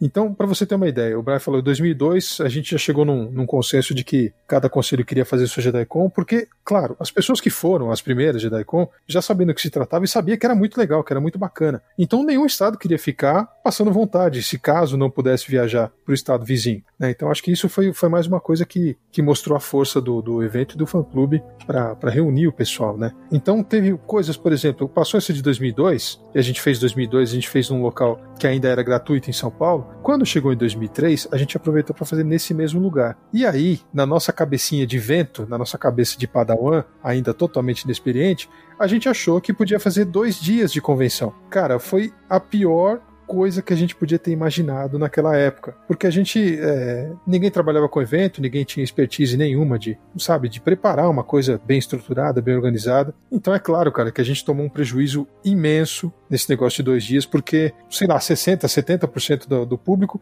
não comprou a ideia, achou muito bacana, pô, é legal, vai ter dois dias e tal, mas eu vou só no sábado. Ah, não, então eu vou só no domingo. E aí nessa aí dispersou o público. A gente tinha muitas atrações boas nos dois dias, mas acabou dispersando. E à medida que você estava lá, dentro do evento, fazendo as coisas, e você via que o público não estava entrando para poder pagar tudo que você tinha é, investido naquilo ali, você começava a ficar preocupado. Então, é, é, efetivamente, tomamos um belo de um prejuízo, mas aí também a gente aprendeu que a gente não podia dar o passo maior que a perna. Né? Então, não é porque a gente, a gente acha que está num grupo bacana, a gente acha que a gente é, somos os campeões e tal, não sei o que. Não, não tem nada disso, cara. Você está sempre aprendendo. Se eu fizer, se eu pegar para fazer uma JediCon hoje, é certeza que eu vou aprender mais uma coisa ou mais várias coisas que eu não tinha visto em nenhuma das 17 anteriores que a gente já, já organizou. Para você ter uma ideia, em 2007, por exemplo, eram 30 anos da saga. Então fica batendo aquela coisa na sua cabeça. Puxa, 30 anos da saga. A gente não pode deixar passar isso em branco. Até por conta de outras de outros estados, você acaba pensando: caramba, eu fui lá e eu vi, os caras fizeram aquilo. Agora, o que, que eu posso fazer para quando eles vierem aqui? O que, que eu posso fazer de tão bacana quanto para quando eles vierem se sentirem bem acolhidos e olhar e falar: Aí, garoto, seguiu o bom caminho, né? Isso é uma preocupação que sempre teve. Então, em 2007, a gente tinha uma, uma dificuldade enorme, como a gente sempre tem todo ano, de local para realizar o evento. E numa dessas, um desses golpes de sorte, entre aspas, é, a gente acabou fechando com um local que era de uma associação oriental, no coração da Liberdade, que é um local onde a, as comunidades orientais se reúnem e tal, são bem tradicionais. Então, se você pensar que o nome Jedi vem do, do, da cultura japonesa, que tem os, os guerreiros Jedi, próprio o elmo do Vader, que lembra os samurais e tal, Sim. você vê que tem uma uhum. proximidade. A gente pensou, poxa, nada mais natural. Só que os caras são muito fechados, então eles têm pessoas que são, são super receptivas, né, que vão falar para você, não, olha, venha, pode fazer, pode acontecer, não sei o quê, mas tem outras que fazem todo o possível para que você não entre no lugar, no, no, no lugar deles sabe? Não, não, não, não entre naquele local. Então, essa de 2007 foi uma das mais difíceis que a gente fez. Para você ter uma ideia, o ar-condicionado foi desligado durante o evento. Então a galera passou, passou, um sufoco, passou um calor danado. Depois, quando eu já tinha resolvido essa coisa do ar-condicionado, pessoal foi e desligou propositadamente, desligou a energia elétrica. Então a gente ficou alguns minutos sem ter como mostrar nada de palco, nem de iluminação, onde tinham stands e tal. Foi uma coisa assim que a gente também aprendeu de que a gente tinha que ter, no mínimo, algum tipo de contrato e tal, é, respeitando tudo que podia ser feito ou que não deveria ser feito. Então aí você vai, você vai aprendendo com essas coisas. Você fala assim, poxa, é, eu tô aqui, mas eu não tô na minha casa. Eu quero fazer, mas eu tenho que pedir permissão. Então, olha, eu paguei por isso, mas eu não posso fazer aquilo. É, você tá o tempo todo se cobrando. Porque chega um momento que, nessa época, não tinha uma CCXP para falar que a gente tinha o maior evento pop do mundo, sabe, de cultura pop. Hoje é muito fácil o pessoal pegar e se comparar com uma, com uma CCXP, que eu acho que até nem tem comparação, porque os caras estão num nível para lá da galáxia, né? Não tem nem como Sim, falar nada. Verdade. Mas para você ter uma ideia, isso foi em 2007, e quando foi em 2009, a gente venceu um, um, concurso, um programa de auditório. Cara, eu, eu adoro essa, essa história, bicho. então, e aí com o prêmio a gente pôde trazer o Jeremy Bullock, que infelizmente nos deixou no ano passado, né, se uniu à força. É, mas em 2009 a gente pôde trazê-lo ao Brasil. Então, eu, e aí por que 2009? Porque eram 10 anos do Conselho Jedi em São Paulo, 10 anos da fundação, que foi em 1 de maio de 99, e é uma coisa que a gente queria marcar muito. Então a gente teve essa boa sorte né, de sair de 2007 com uma coisa que não foi tão legal, passar em 2008 fazendo assim uma JediCon normal, entre aspas, né, se é que existe isso, e 2009 a gente conseguiu fazer é, uma das mais marcantes, que foi essa coisa de trazer o Jenny Bullock aqui. Se a gente for falar de coisa marcante, cada uma delas tem uma situação, seja positiva, seja negativa, mas todas elas, sem exceção, marcaram a gente de, de todas as formas. É, é o famoso você sai do Conselho Jedi, mas o Conselho Jedi não sai de você. Uhum. Fabi, tem alguma, Fabi? Fora essa que o Marcelo falou em 2003, na verdade traumatizou e ensinou, né? Ensinou o que não devemos fazer. Mas lá foi um lugar muito especial. Foi onde a gente fez, uh, nesses dois dias, a nossa primeira Jedi com outros temas fora Star Wars que foram fã-clubes de outras temáticas, né? Tinha Arquivo X, 007, Star Trek, tudo, Galáctica. Então foi bem especial. E essa do Jeremy Bullock não tem, não tem como deixar de lado. Foi extremamente especial. Antes a gente não tinha perspectiva de trazer alguém. E de repente aconteceu tudo isso. Mas tem muitas outras, tem muita história. A JediCon traz muita história para nós. Principalmente quem tá nos bastidores ali, passa por muita coisa. É, explode coisa, pega fogo, acaba a luz, acaba a água, acaba. É um monte de coisa que, que é normal em evento, né? Em qualquer evento de qualquer porte, do profissional até o mais amador, isso acontece. Então não dá, até sem graça, porque acaba sendo a mesma Judecon que o Marcelo citou, né? não tem como. Uhum, uhum. Como a gente faz tudo junto, eu tô sempre com ele. Bem, eu acho que nem se eu não gostasse de Star, Wars, eu estaria junto com ele. Porque a paixão é muito grande e ela contagia. Que nem o Brian falou, fazer parte do conselho, fazer parte de uma JediCon é você esperar para ver aquele grande amigo que acaba se tornando a sua família, porque os nossos melhores amigos nós conhecemos dentro do Conselho Jedi, não só em São Paulo. O Brian é um irmão para nós, Henrique, pessoal do Sul, de Minas, são pessoas que fazem parte do nosso dia a dia. E a gente se preocupa além de se você assistiu aquele episódio ou outro, que a gente tem contato sobre tudo, é família, é trabalho, enfim. Então isso vai além, sabe? Então, uh, uhum. acho que o mais importante, que é legal frisar isso, que a gente não se reúne só para falar de Star Wars, que a gente tem sentimento pelos outros também, que nós sentimos saudade, sentimos falta do, das pessoas, de estar com esses grandes amigos que o conselho proporcionou para nós, né? Então, aquele negócio de que ah, fã clube é coisa de criança, pode até ser, então, no começo pode até ser, mas se tornou uma grande responsabilidade e que trouxe os nossos melhores momentos. E alguns piores, mas os piores a gente deixa pra lá, apaga, né? E os melhores acabam so sobressaindo. Eu acho que é, eu falar da melhor JediCon ou da pior JediCon é chovendo molhado, né? o Marcelo uhum. já citou, eu acho que não foge muito disso, não sabe? Eu não, eu não consigo lembrar de outras de Deco, eu tô falando e tentando lembrar, de que tenha marcado tanto que nem essas para nós, porque marcou demais mesmo. Foi uma entrega 101% nas duas situações. Então eu acho que vai acabar sendo essas mesmo. Perfeito.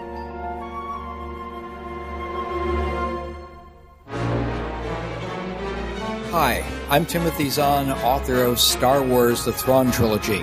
And you're listening to CaminoCast.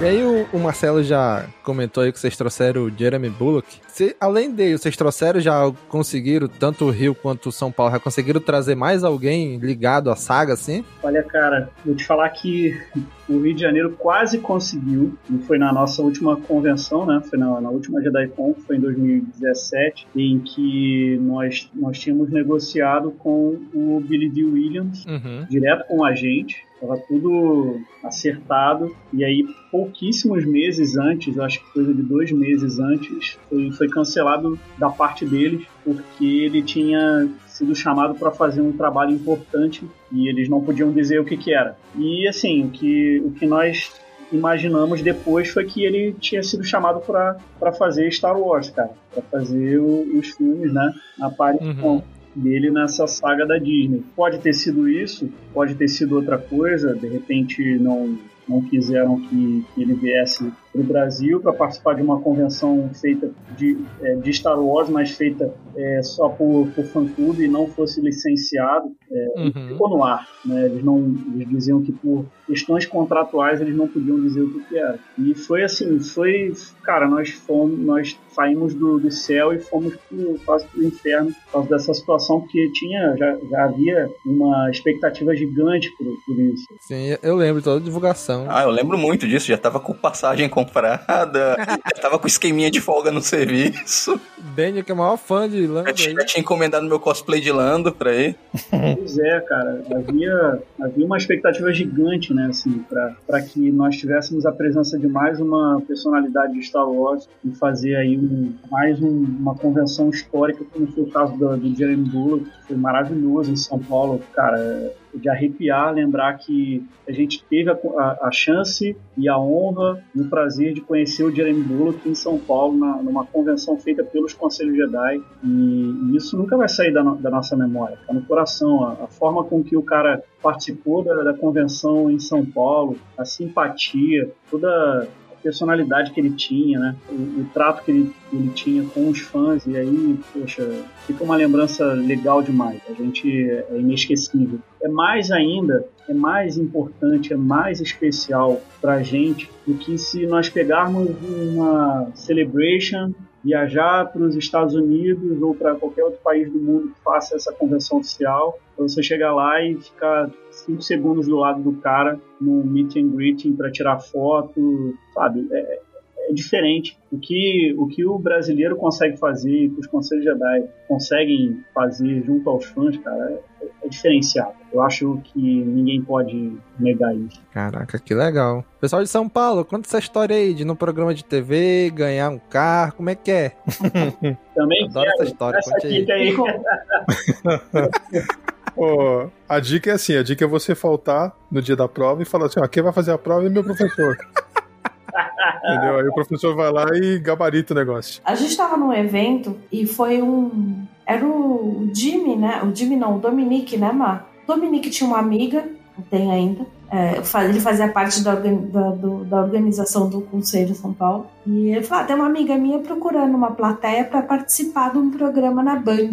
Caraca, mas quando? Ah, tipo, agora, né? Tipo, semana que vem. Era uma coisa muito assim, em cima da hora, para variar.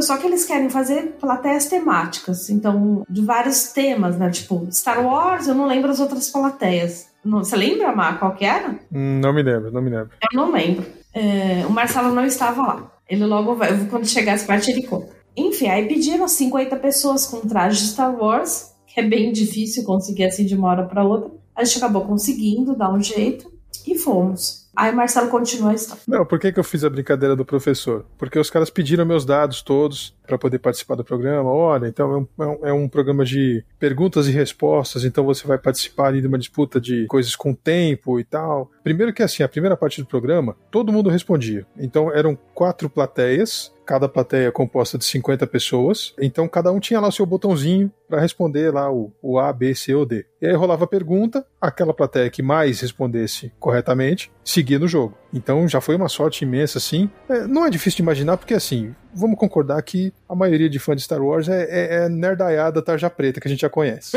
é, né? é verdade. Então, assim, os caras não perdem em conhecimento nunca nessa vida. Não, não vai perder. Depois que pegaram meus dados todos, passei tudo lá para eles e tal, eu recebi uma carta que eu tinha feito uma inscrição num concurso. E a prova era no dia da gravação do programa. A prova era em São José dos Campos, lá no Vale do Paraíba, como eu já disse para vocês, que fica uma coisa de uma hora e meia daqui de casa. Eu falei, cara, eu não posso perder a prova de jeito nenhum, porque concurso era uma coisa que, né, sabia-se lá quando é que ia aparecer um outro para poder fazer isso. Eu falei, ó, não vai ter jeito, eu vou ter que fazer a prova. Então qual que é a solução? A solução é colocar outro Marcelo no seu lugar. E aí ficou o Marcelo, Marcelo Ribeiro, que é o famoso Pelagos, que é o que me ajuda hoje na produção do, do programinha lá do Conselho Jedi São Paulo. Então foi ele para lá e o pessoal ficou meio reticente na hora, falou: Não, mas espera aí, vocês inscreveram um cara, agora vem outro aqui participar, não sei o quê. Eu falei, bicho, eu sou o presidente, o cara é o vice. Você vai falar o quê? Eu não posso ir, então quem vai no meu lugar é ele. Coincidiu de ser um outro Marcelo e tal. Ah, não, mas não sei e tal. Bom, acabou que os caras aceitaram e ele foi. E o cara teve um desempenho no jogo, bicho. Não só ele, a equipe toda que participou. Mas o, o, o desempenho no, no, na final, com ele disputando com a menina que tava na, na, na, final também respondendo contra o relógio, é uma coisa que se você assistir hoje essas cenas, hoje elas conseguem te deixar tenso. Tamanha foi a proporção da, da, da coisa.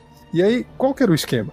O, a premiação do, do, do, programa era assim: é, tinha um carro, que era uma Ford EcoSport, e duas motos, aquelas CG 125. Então ficou aquela coisa: ah, meu, a gente não vai ganhar, né? Vamos lá participar, porque a gente vai só para brincar. É só uma festa, tá? Tudo bem, depois a gente volta para casa, passa no McDonald's e tá tudo certo. É, aí então, só que quem que ia imaginar que a gente fosse parar na final e ainda assim fosse vencer o programa? No dia, no, no que foi um. Não, acho que foi um domingo, se eu não me engano. Eu fui lá para São José, fui bem cedo para lá. Fiz a prova pensando no programa, pensando no pessoal, como é que o pessoal tava, se o pessoal tava. Como é que faz a prova assim, né? É. Domingos, é uma coisa muito estranha. Às vezes a gente recebe convites para fazer algumas coisas, fazer lançamento, participar de programa e tal. O pessoal nunca é bem tratado como a gente trata as pessoas quando elas vêm ao nosso evento. Exatamente. Já, já passei por isso também. É, então. É muito difícil você conseguir uma produção que te dê um mínimo de conforto, sabe? Que você possa se trocar em um lugar apropriado, que você possa deixar suas coisas guardadas é, de maneira segura. Né? Então, isso é uma coisa que a gente tem que estar sempre, o tempo todo, debatendo e, e negociando com o pessoal de produção. É, hoje a coisa já, já mudou um pouco mais, porque quando é a Disney que chama, a Disney mesmo pega e já chama a atenção dos caras. Fala, ó, vai o pessoal do conselho aí, mas é o pessoal nosso, hein? Então cuida bem deles porque eles são nossos. Então a gente já, hoje, já tem esse tipo de respeito. A gente já fez muita coisa e tal, então eles já sabem quem, quem somos nós. Mas é difícil conseguir. Então você tá num lugar afastado, tá longe, era, era pra você. Então na minha cabeça, assim, caramba, a responsabilidade era minha, eu tinha que estar tá lá, né? E não colocar alguém no meu lugar, sem nem saber o que vai acontecer. Então eu queria terminar o quanto antes a prova para voltar para São Paulo e falar com o pessoal. Então eu terminei essa prova lá, dentro do carro, lá na hora que eu fui pegar o carro para voltar para São Paulo, eu tentei ligar por várias vezes. Cara, eu peguei assim a lista que tinha no, no lista de contatos que tinha no celular, eu liguei para cada um deles. Ninguém me atendeu, bicho. Ninguém me atendeu. A gente estava ocupado gritando. Ou, ou tava é, na caixa postal, ou só chamava e ninguém atendia. É, eu falei, caramba, bicho, não é possível que eu não vou conseguir. E aí peguei o carro, vim para São Paulo e tal. Cheguei, cheguei até em casa, né? E de novo, mais uma vez, tentando ligar e tal, e ninguém atendia. Eu falei, mano, não é possível. Já tinha escurecido, já tava de noite já. E ninguém me atendia. Eu falei, mano, não é possível que esse povo tá lá ainda, meu. Alguém deve ter abduzido eles pra outra galáxia e eles foram embora e me deixaram aqui, porque ninguém me atende. Na, na minha cabeça, assim, caramba, o que aconteceu? E aí, depois de um tempo que eu já tinha desistido, já falei, bom, vou esperar a Fabíola chegar em casa mesmo, porque eles devem ter saído, devem ter ido na alguma lanchonete, alguma coisa, devem estar confraternizando, depois de vir para casa. Já tinha desistido já. E aí, a Fabíola ligou e eu, se eu não me engano, acho que ela tava usando o telefone do Fabrício, eu acho. Não lembro agora. Mas ela ligou assim, e aí? Tudo bem? Ah, tudo bem. E vocês? Me fala, o que aconteceu? Pô, tô tentando falar com vocês, ninguém me atende. Ah, mas a gente tá aqui, né? Ah, mas aqui aonde? Vocês estão aonde? Fazendo o quê? Tá todo mundo dentro do EcoSport aqui. a gente tá aqui. Aí, cara, eu falei, mas e aí o que aconteceu? Aí o Fábio entrou na ligação e falou assim: aconteceu que a gente ganhou, cara, e deu um puta grito. E aí eu ouvi, cara, a galera toda em volta fazendo festa. Velho, eu sentei no chão de casa e chorei, porque não tinha mais o que fazer. Foi inacreditável o que eu senti naquele momento de, de, de orgulho, não por conta do prêmio, não era isso mas de uma, de uma coisa que eu participava da organização, de ter se mostrado à altura, de ter vencido um negócio que era de conhecimento, era uma coisa de cultura. Então isso para mim era o máximo assim que poderia acontecer pro conselho. E aí, então, depois de passar dessa festa toda, aí veio o problema, porque a gente fala assim: é um fã-clube? É um fã-clube, mas ele não tem fim lucrativo. Não é uma empresa que toca esse negócio. Então, o que, que eu vou fazer com esses prêmios, cara? Porque eu não posso ficar com eles para mim. Não são meus. Ainda mais eu que não estive lá. não fui até o lugar. Então não, não, não, podia falar nada. Então aí a gente conversando, numa das várias reuniões de organização, a gente chegou num consenso de que a melhor coisa, a gente tinha que reverter esses prêmios para os fãs. Porque se os prêmios eram para o Conselho Jedi São Paulo, nada mais natural de que o prêmio fosse revertido para alguma ação em prol dos fãs do Conselho Jedi São Paulo. E aí, depois que passou essa essa coisa de a gente ficar empolgado e tal, a gente pensou assim: pô, peraí, mas se a gente vai trazer um cara, não é só para nós. E os outros conselhos? Porque daí já tinha todos os outros conselhos, a gente já ficava imaginando: ó, se o cara vier daqui, ele vai ficar na casa não sei de quem. E se ele vier esse cara aqui, ó, ele já tá combinado que ele vai ficar não sei com quem. E esse aqui não tem onde ficar, vai ficar no hotel, não sei aonde, vai chegar tal dia, a gente vai pegar no aeroporto ou na rodoviária, vai levar para tal lugar. É, você começa a pensar em toda essa logística para poder receber esse pessoal, para que todos eles tivessem contato. Então, o, o Brian participou de uma coisa, por exemplo, é, que era para levar presentes. Sabe aquela coisa do conquistador que chega, chega na tribo, a tribo vai entregar as coisas pro cara, falando: olha, uhum. seja bem-vindo e tal. Era mais ou menos isso. Só que a gente fez uma coisa bastante organizada. O ator e a esposa gostaram bastante, levaram várias lembranças do Brasil e do, do, do povo daqui. E eles gostaram demais, cara, porque foi assim: a gente explicou tudo que tinha acontecido e tal.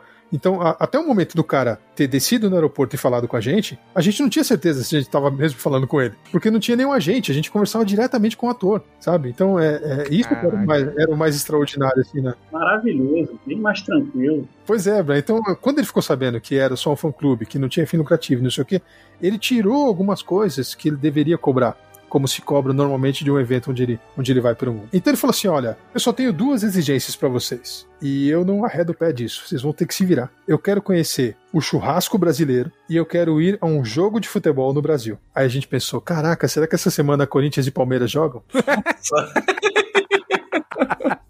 o cara, é, ele ia ver coisa de hooligans, né? A mesma coisa que ele já estava acostumado a ver na Inglaterra, ele ia ver aqui. Mas aí o que foi extraordinário? A gente chegou no consenso de que não tinha como levar o cara num jogo, porque era muito violento e tal, e não tinha nenhum jogo mais maneiro naquela semana. Mas a gente levou ele ao Museu do Futebol, que fica dentro do estádio do Pacaembu, que tem toda uma história. O nome do Pacaembu é, é, fica na Praça Charles Miller, que foi o cara que trouxe o futebol ao Brasil e que é um cara da Inglaterra.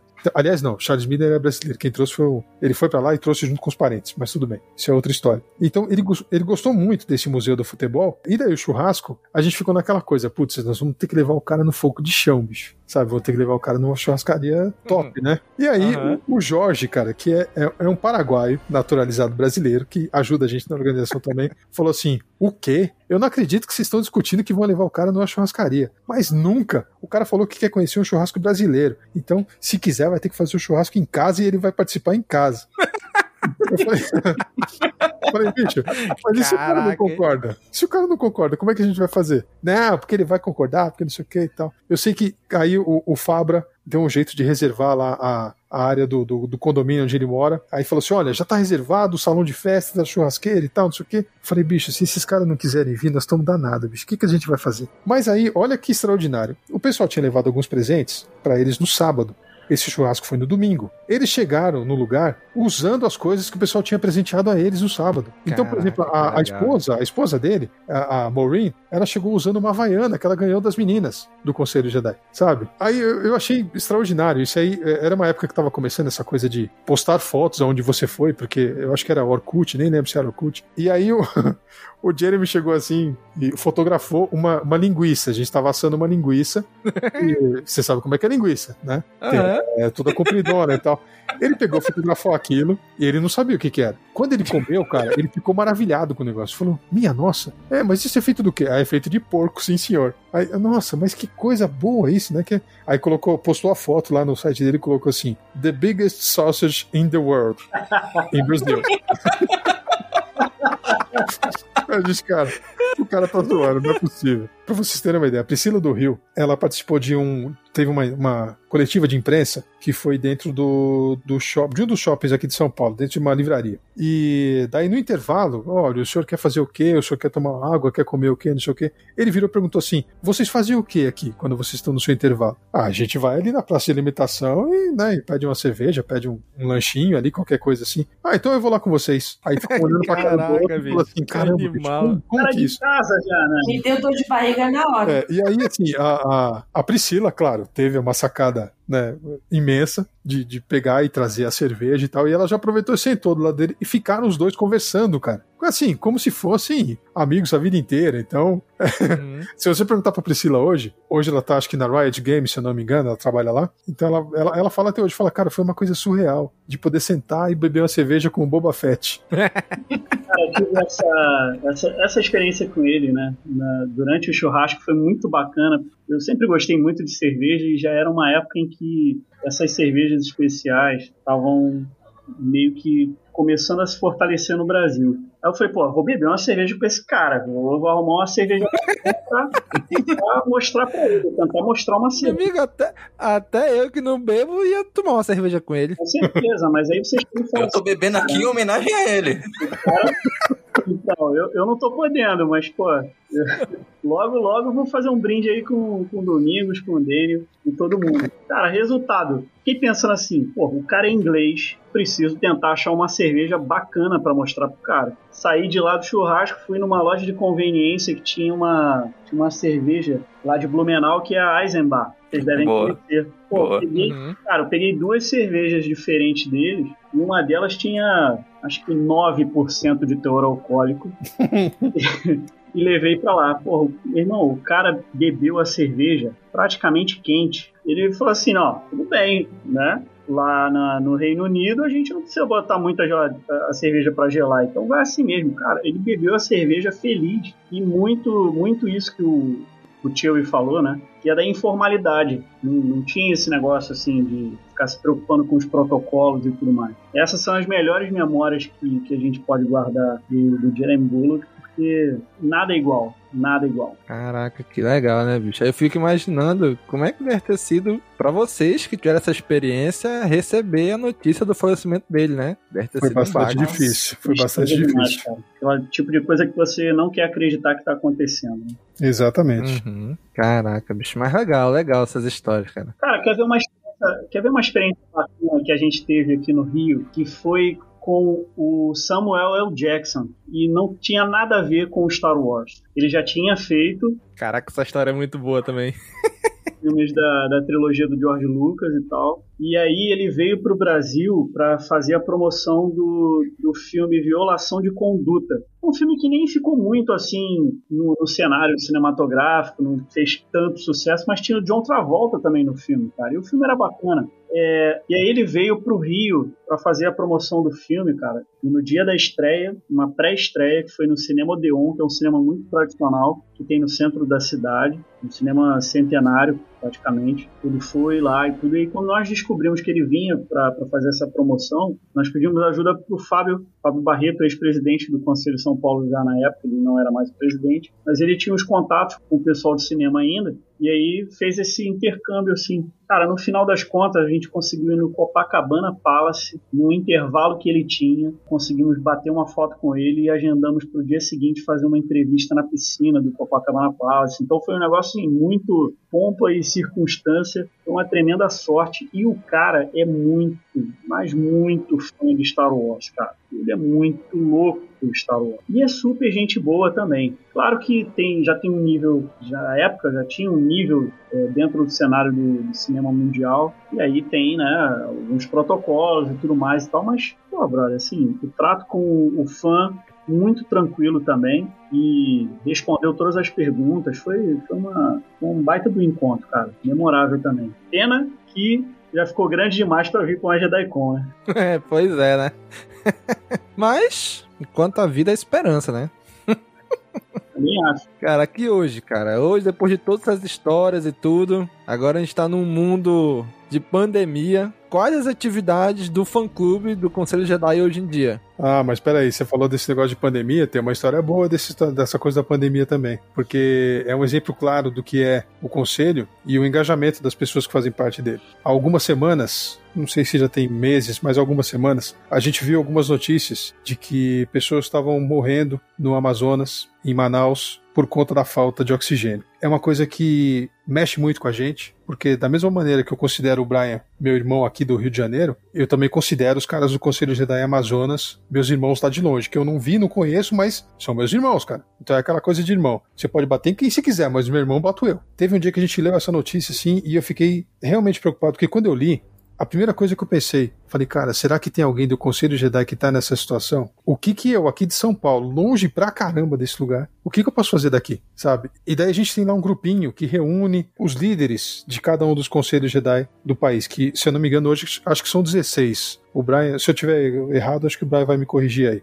Mas acho que são 16. 16, 17, por aí. É, a, a, primeira coisa que eu fiz naquele dia, quando eu li a notícia, eu mandei a mensagem para especificamente pro pessoal do Amazonas. Pessoal do CJM, como que estão as coisas aí? Vocês estão precisando de alguma coisa? O que, que a gente pode fazer daqui? E no mesmo instante, a Vitória, que é do Tocantins, falou: caramba, eu tava pensando justamente nisso. É, tava pensando em é, o que, que a gente podia fazer sobre isso. Naquele dia, o pessoal de todos os conselhos se engajou para divulgar as contas de Pix que estavam recebendo dinheiro lá para comprar o oxigênio lá e levar e distribuir para o pessoal lá em Manaus. É uma coisa que se a gente fosse só olhar para o próprio umbigo, a gente podia virar e falar: ah, meu, são os caras lá do Amazonas. Eles que lutem, sabe? Só que não é assim, cara. O Conselho Jedi, as pessoas que fazem parte dele, não são assim. Elas se preocupam, mesmo que não seja do Brasil, mesmo que não seja conhecido, mesmo que você não tenha encontrado nunca pessoalmente. Mas se tem uma coisa que o Conselho Jedi gosta de fazer, é de ajudar pessoas. Então, naquele dia, é, eu acho que houve uma, uma, uma, demonstração enorme do que é esse engajamento que o pessoal faz em torno de. de virou uma, uma verdadeira, verdadeira federação de conselhos para poder entrar nessas campanhas que, que mexem mais com esse, essas coisas da sociedade. Então, essa coisa de, de você, você. É impensável você achar que uma pessoa vai morrer porque faltou oxigênio. Então a gente entrou naquele dia, todo mundo divulgou em tudo quanto é lista, e aí os conselhos de cada estado foram espalhando para outros grupos de fãs de cultura pop que também estão nos seus respectivos estados. Todo mundo foi ajudando, todo mundo foi divulgando, muitas pessoas fizeram doações. Eu sei que em determinado momento é, acho que dois dias depois eu vi uma entrevista do responsável que estava distribuindo e ele falou que tinha tido um ganho naqueles dias que ultrapassou a capacidade deles de comprar e entregar o produto, porque era muita coisa. Então dá um, um calorzinho no coração, como diz a Fabiola, de você pensar assim, poxa, é, pouquinho que eu podia fazer, eu acho que ajudou nisso. Então a gente não sabe se isso mudou a vida de alguém efetivamente, mas é uma coisa que mostra que quando os conselhos querem, quando eles se unem, eu acho que eles demonstram mais do que ter a força sabe? Eles têm é, realmente a empatia de se preocupar com o outro, com o próximo ou não tão próximo, para que a coisa funcione, para a gente mostrar que não é só gostar de um filminho, não é só gostar de cinema, não é só gostar de um joguinho ou de um livrinho, nada disso. O que traz de bom, o que Star Wars ensina pra gente, traz para as nossas vidas, que a gente pode aplicar na vida diária. Esse, para mim, é um dos maiores exemplos que ficou dessa pandemia. Caraca, Steven, é, fico até meio emocionado de falar, porque, cara, em janeiro de, dois, de janeiro de 2021, né? Quando começou a segunda onda de, do Covid-19 no Brasil, começou aqui pelo Amazonas. Uhum. E, cara, todo dia, quando eu assistia o jornal, cara, eu chorava. Eu chorava de ver aquelas pessoas na beira dos nas portas dos hospitais. E, e, e as pessoas morrendo porque não tem o, mais básico, que é o oxigênio. E, cara, aquilo me doía, doía demais de ver. Tanto que depois de alguns dias eu decidi não vou mais assistir o jornal porque eu não aguentava mais ficar desesperado de ver aquilo. Eu entendeu? Imagino. E aí eu olhava assim, cara, eu queria estar tá lá ajudando. Só que eu olhava pra dentro de casa, eu tenho um, eu tenho um bebê de um ano. Eu tenho outro filho de 8 anos. Eu tenho minha esposa que é professora e que pegou Covid porque reabriram as escolas. E eu falava assim, cara, eu queria estar tá lá, mas eu não posso estar tá lá presencialmente porque eu, eu morria de medo de trazer isso para dentro da minha casa. Uhum, claro. E, cara, e quando vocês se solidarizaram e começaram, né, logicamente junto com os, os artistas brasileiros e tudo, mas, cara, foi assim, de uma, de uma ajuda tão grande que deu um conforto querendo ou não, pra gente. Né? E também quero deixar aqui meu agradecimento também ao grupo de padrinhos do Caminocast, que a gente tem um grupo no WhatsApp dos padrinhos, das pessoas que apoiam financeiramente o nosso projeto, que eles também, cara, todos eles, velho, Domingos, como é que tá aí, cara, a situação, o que, que a gente pode fazer, o que a gente pode ajudar.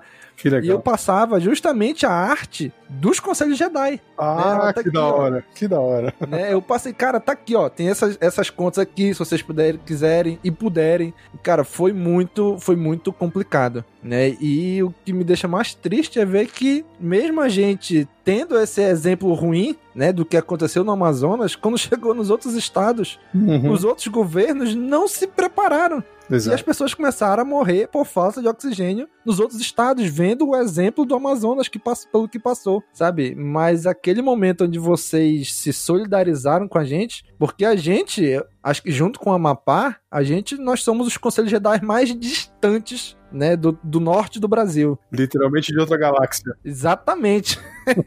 Territorialmente, a gente é um dos mais distantes, né? E mesmo assim, vocês se solidarizaram e foi, foi muito legal, cara. E eu quero deixar aqui público o agradecimento, né, por todos os conselhos Jedi que nos ajudaram nisso aí. Ah, que isso. Isso aí foi uma, uma vitória do Rogue Squadron. Exatamente. Mas e aí, quais são as atividades do fã clube hoje em dia? O que, que que tá acontecendo? Vixe, mais uma que eu vou deixar pro Brian. Então nós vamos fazer que nem tá no, no campo de futebol jogando, ficou deixa que eu deixo. Não, mas sem, sem pilha. É, primeiro, cara, quero pegar as palavras do, do Marcelo, para mim, não, não poderia dizer de melhor forma. Solidariedade ao máximo, ao máximo. É, é isso que faz parte também de, de ser Conselho Jedi. Né? Isso aí fica como um exemplo para quem está chegando agora nos grupos, né? Para quem é das antigas e sente orgulho em bater no peito e dizer que faz parte dessa imensa família. Domingos falou, né? Questão de distância e tudo mais. Para a gente não tem isso. A gente não tem isso. Não, não existe esse tipo de dificuldade, cara. A gente solidariza com, com as pessoas que estão passando dificuldades, não importa em que lugar seja, mas se tiver um Conselho Jedi e um braço para poder viabilizar alguma ajuda, nós vamos fazer. Nós vamos fazer parte. Assim como vários de nós, cara, não mede esforços para chegar e apoiar uma JediCon, uma iniciativa feita por um outro Conselho Jedi. né? a gente dá o sangue, a gente participa e tudo mais. Você vê, um negócio interessante, até fora de, de questão de, de pandemia ou contribuição e tudo mais. E, cara, assim, falando sobre, sobre eventos, sobre as coisas que a gente consegue fazer durante a pandemia, eu vou te falar que que é uma grande dificuldade, tá? Talvez que nós sejamos aí de uma geração anterior, né, que pegou toda essa tranquilidade para poder fazer evento presencial e é sempre o que mais nos move, fazer evento presencial. É um negócio que nós dizemos desde lá do início, era assim, saia do virtual e venha para o real, né? Venha para a vida real para a gente poder confraternizar Star Wars. Isso é uma dificuldade tremenda, cara. Conselho Rio sempre teve um, um grupo mais coeso, mas pequeno. É um pouco diferente do grupo em São Paulo que eu conheço. Tem bastante gente e tem uma galera muito coesa. Todo mundo ali participa. Eu sempre vou a São Paulo participar de JediCon e do, das reuniões com o pessoal, mesmo quando não tem JediCon. Eu elogio pra caramba a forma com que o Conselho São Paulo se mantém. Tem uma turma muito dedicada, cara. A galera é muito, muito apaixonada mesmo. E, e assim, eu tento puxar muito desse espírito aqui pro Rio para tentar encontrar outras pessoas, uma galera nova que possa dar o sangue para manter esse nome. Né? Aqui no Rio, cara, a gente não está conseguindo fazer praticamente nada. Que o que a gente mais consegue fazer é quando tem essa iniciativa nacional de campanhas de conscientização, é, de comemoração, é, gincana, participar da gincana que, que também Tocantins gosta de promover também. Mas, cara, a gente está tentando virar a chave aqui. Como eu, eu, na semana passada mesmo, já chamei a galera para bater um papo e tentar puxar ideias para manter o grupo é, pronto, principalmente para essa retomada, que eu espero que seja aí no ano que vem. Perfeito. E aí em São Paulo, o que, que vocês estão se movimentando aí? Eu sei que dia de quarta tem um negocinho que acontece aí, né? É. um negocinho é bom. Quarta-feira tem o nosso programinha, né, cara? Que a gente começou. Foi mais uma, uma provocação, né? Do, do, do Gui, o Gui Tsubota, que é o, é o cara lá do, do Geek Rock. Então ele falou assim: ó, a gente já tinha participado de algumas entrevistas com ele na, na rádio, já conhecia ele de alguns eventos e tal, então a gente sempre tinha contato e falava, pô, a gente precisava fazer alguma coisa junto, mas sempre ficava naquela de. Ah, não, deixa na próxima oportunidade, a gente aproveita e tal. Até que ele chegou com essa coisa de: olha, que tal se tiver um programinha assim? Aí a gente, pô, mas a gente nunca fez um programa, cara. Como é que, né? Não é do nada que a gente vai, vai criar assim. E, cara, foi do nada que a gente criou nosso roteiro, o nosso jeito de fazer. A gente só tentou estender assim o que a gente já já faz nos encontros, fazíamos pelo menos, né, nos encontros presenciais, de maneira que a gente pudesse receber todo mundo, mas ao mesmo tempo trazer ali uma, uma novidade ou alguma coisa fora da curva, trazendo algum convidado que não seja diretamente ligado a Star Wars, mas que possa trazer alguma coisa para mostrar que, que o fã não é só aquilo, né, não é bitolado apenas em Star Wars. Ele pode gostar de Star Wars, pode gostar de esportes, de música, de literatura, até de atuação e por aí vai. Então a gente procura trazer sempre um pouquinho disso a cada quarta-feira. A gente fala que o programa é às nove da noite, mas a gente acho que nunca conseguiu fazer nenhum dos programas a partir das nove da noite. Sempre, sempre passa, sempre atrasa, sempre tem uma coisinha ou outra. Mas é, é interessante que você quer se manter dentro daquela hora. Você fala, o programa tem uma hora. Não adianta, cara. Todo encontro, todo encontro não, todo programa a gente acaba passando de uma hora e meia fácil, sabe? Porque a gente acaba conversando como se estivesse na sala de casa. Na verdade, a gente faz da sala de casa. Então, mas a gente fica muito à vontade. Os convidados todos que a gente trouxe até hoje foram muito, muito gentis com a gente, é, aceitaram participar, trouxeram muita coisa boa pra gente. Então a gente só tem a agradecer. É, talvez aí a gente entre num pequeno recesso aí para poder tentar melhorar algumas coisas, mas é uma coisa que a gente não fazia a menor ideia de que a gente podia fazer e de repente a gente está fazendo e algumas pessoas estão gostando. Inclusive está entrando na, na grade da, da Gazeta, da TV Gazeta, que é uma TV aberta, por enquanto só no, no canal de internet deles, mas é uma coisa que para nós era impensável até outro dia. Então a gente está se arriscando um pouco e pensando, como o Brian falou, pensando principalmente para o ano que vem, 2022, que a gente acredita que a galera já vai estar tá toda vacinada, já vai estar tá toda é, é, melhor cuidada, vamos dizer assim, né, para a gente poder ter os nossos eventos. E, e, eu não tenho dúvida de que a próxima JediCon, seja em São Paulo, seja no Rio, seja onde for, vai ser mais do que marcante, porque vai ser uma choradeira, bicho. Que eu já tô até vendo. Eu vou ter que levar dois porque vai ser choradeira. Se a gente já se emociona normalmente encontrando quando tá todo mundo alegre e feliz, imagina voltando de uma pandemia, porque é como se a gente tivesse saído numa, numa missão em outro ponto distante da galáxia e tivesse voltando com, com a vitória debaixo do braço, sabe? Eu acho que é mais ou menos assim. Eu procuro imaginar dessa maneira, que é para pensar no, de que maneira eu posso emocionar as pessoas num evento nosso, de que maneira eu posso fazer com que elas queiram voltar a um evento nosso. Então, e é uma coisa, como o Brian falou aí da equipe, é uma coisa que não é só minha, não. É uma coisa que o pessoal da equipe, todo mundo pensando todo dia, toda hora, sempre tem uma ideia, sempre tem uma coisa, é, e a gente está sempre tentando viabilizar isso. Eu acho que é mais ou menos esse o caminho. Pô, Marcelo, olha, aproveitando essa, essa deixa aí que você colocou, cara, isso é importantíssimo para os grupos, que é, que é essa cobrança mútua. Vamos querer, né? Que nem o que a galera uhum. também fala no, no, futebol, é isso. Vamos, vamos participar. Mesmo que não faça parte do, da organização do grupo, nunca é demais chegar junto e dizer assim, cara, eu posso ajudar com isso aqui, tive essa ideia, já foi feito. Como é que a gente pode viabilizar? Eu me garanto, posso fazer, eu não consigo fazer sozinho, mas preciso da ajuda, da ajuda de alguém. Cara, eu acho isso fundamental. Uhum. É o que nos move e é o que tem que continuar nos movendo entendeu? E o que você falou aí sobre a JediCon também, até aproveitando aqui, né, esse podcast, acho válido que os conselhos, inclusive o Conselho Jedi Amazônia, comece a pensar é, a longo prazo na construção da JediCon local. A gente possa chegar e pegar o calendário, começar a dar uma estudada nisso, para pensar assim, pô, vamos fazer JediCon? Vamos lá. Quem que vai conseguir se organizar para daqui a, a tantos meses ou um ano e tudo mais. Acho que a gente pode se propor esse desafio. E eu, eu digo, eu falo sobre esse desafio me colocando da seguinte forma, cara. Em todos esses anos de Conselho Jedi, eu nunca me senti tão parado nesse tipo de atividade. E, e até um pouco assim, esperando demais. Só que eu estou me tentando me colocar nesse desafio de é, ressurgimento, de reconstrução, não só do grupo aqui do Rio, mas é, no levante de todos os outros para que a gente possa fazer novamente as convenções nacionais. A gente pode começar a voltar a pensar nisso aí. Tomara que, tomara que não esteja pensando sozinho. Eu, é uma coisa que dá trabalho, cara. Fazer JediCon é uma coisa, meu amigo, demora, é difícil, você pega mais da metade da tua vida às vezes e dedica nisso, mas fica aí o desafio. Nossa, só a braba aí agora, hein? Chamou na chincha. Sem pressão, sem pressão. fazendo careta. Eu duvido muito mesmo que se os caras fizerem a primeira JediCon, quando passar o primeiro minuto depois do final dela, eles já não estejam conversando sobre a próxima. Duvido. é sempre assim, né? Putz, com todo sim, mundo. Sim. Eu tenho um caderno JediCon. Acabou a JediCon, eu já estou escrevendo a próxima. Isso se eu já não fizer a JediCon, já pensando na próxima. Ah, 2022, ah, 23 tá ali, ó, na próxima folha. Todo ano é a mesma coisa, não tem jeito. Você estressa, você quer matar um a cada um segundo. Eu sou uma pessoa muito estressada no dia de não, na pré-JediCon e na JediCon. Imagina, isso. É, não tinha nem percebido. Isso, não tinha nem notado. O cara tá me julgando aqui na minha cara. Retaliação. Eu vou guardar isso, hein? Pode guardar, Fabi, mas olha, não se cobre tanto. Oh, que isso?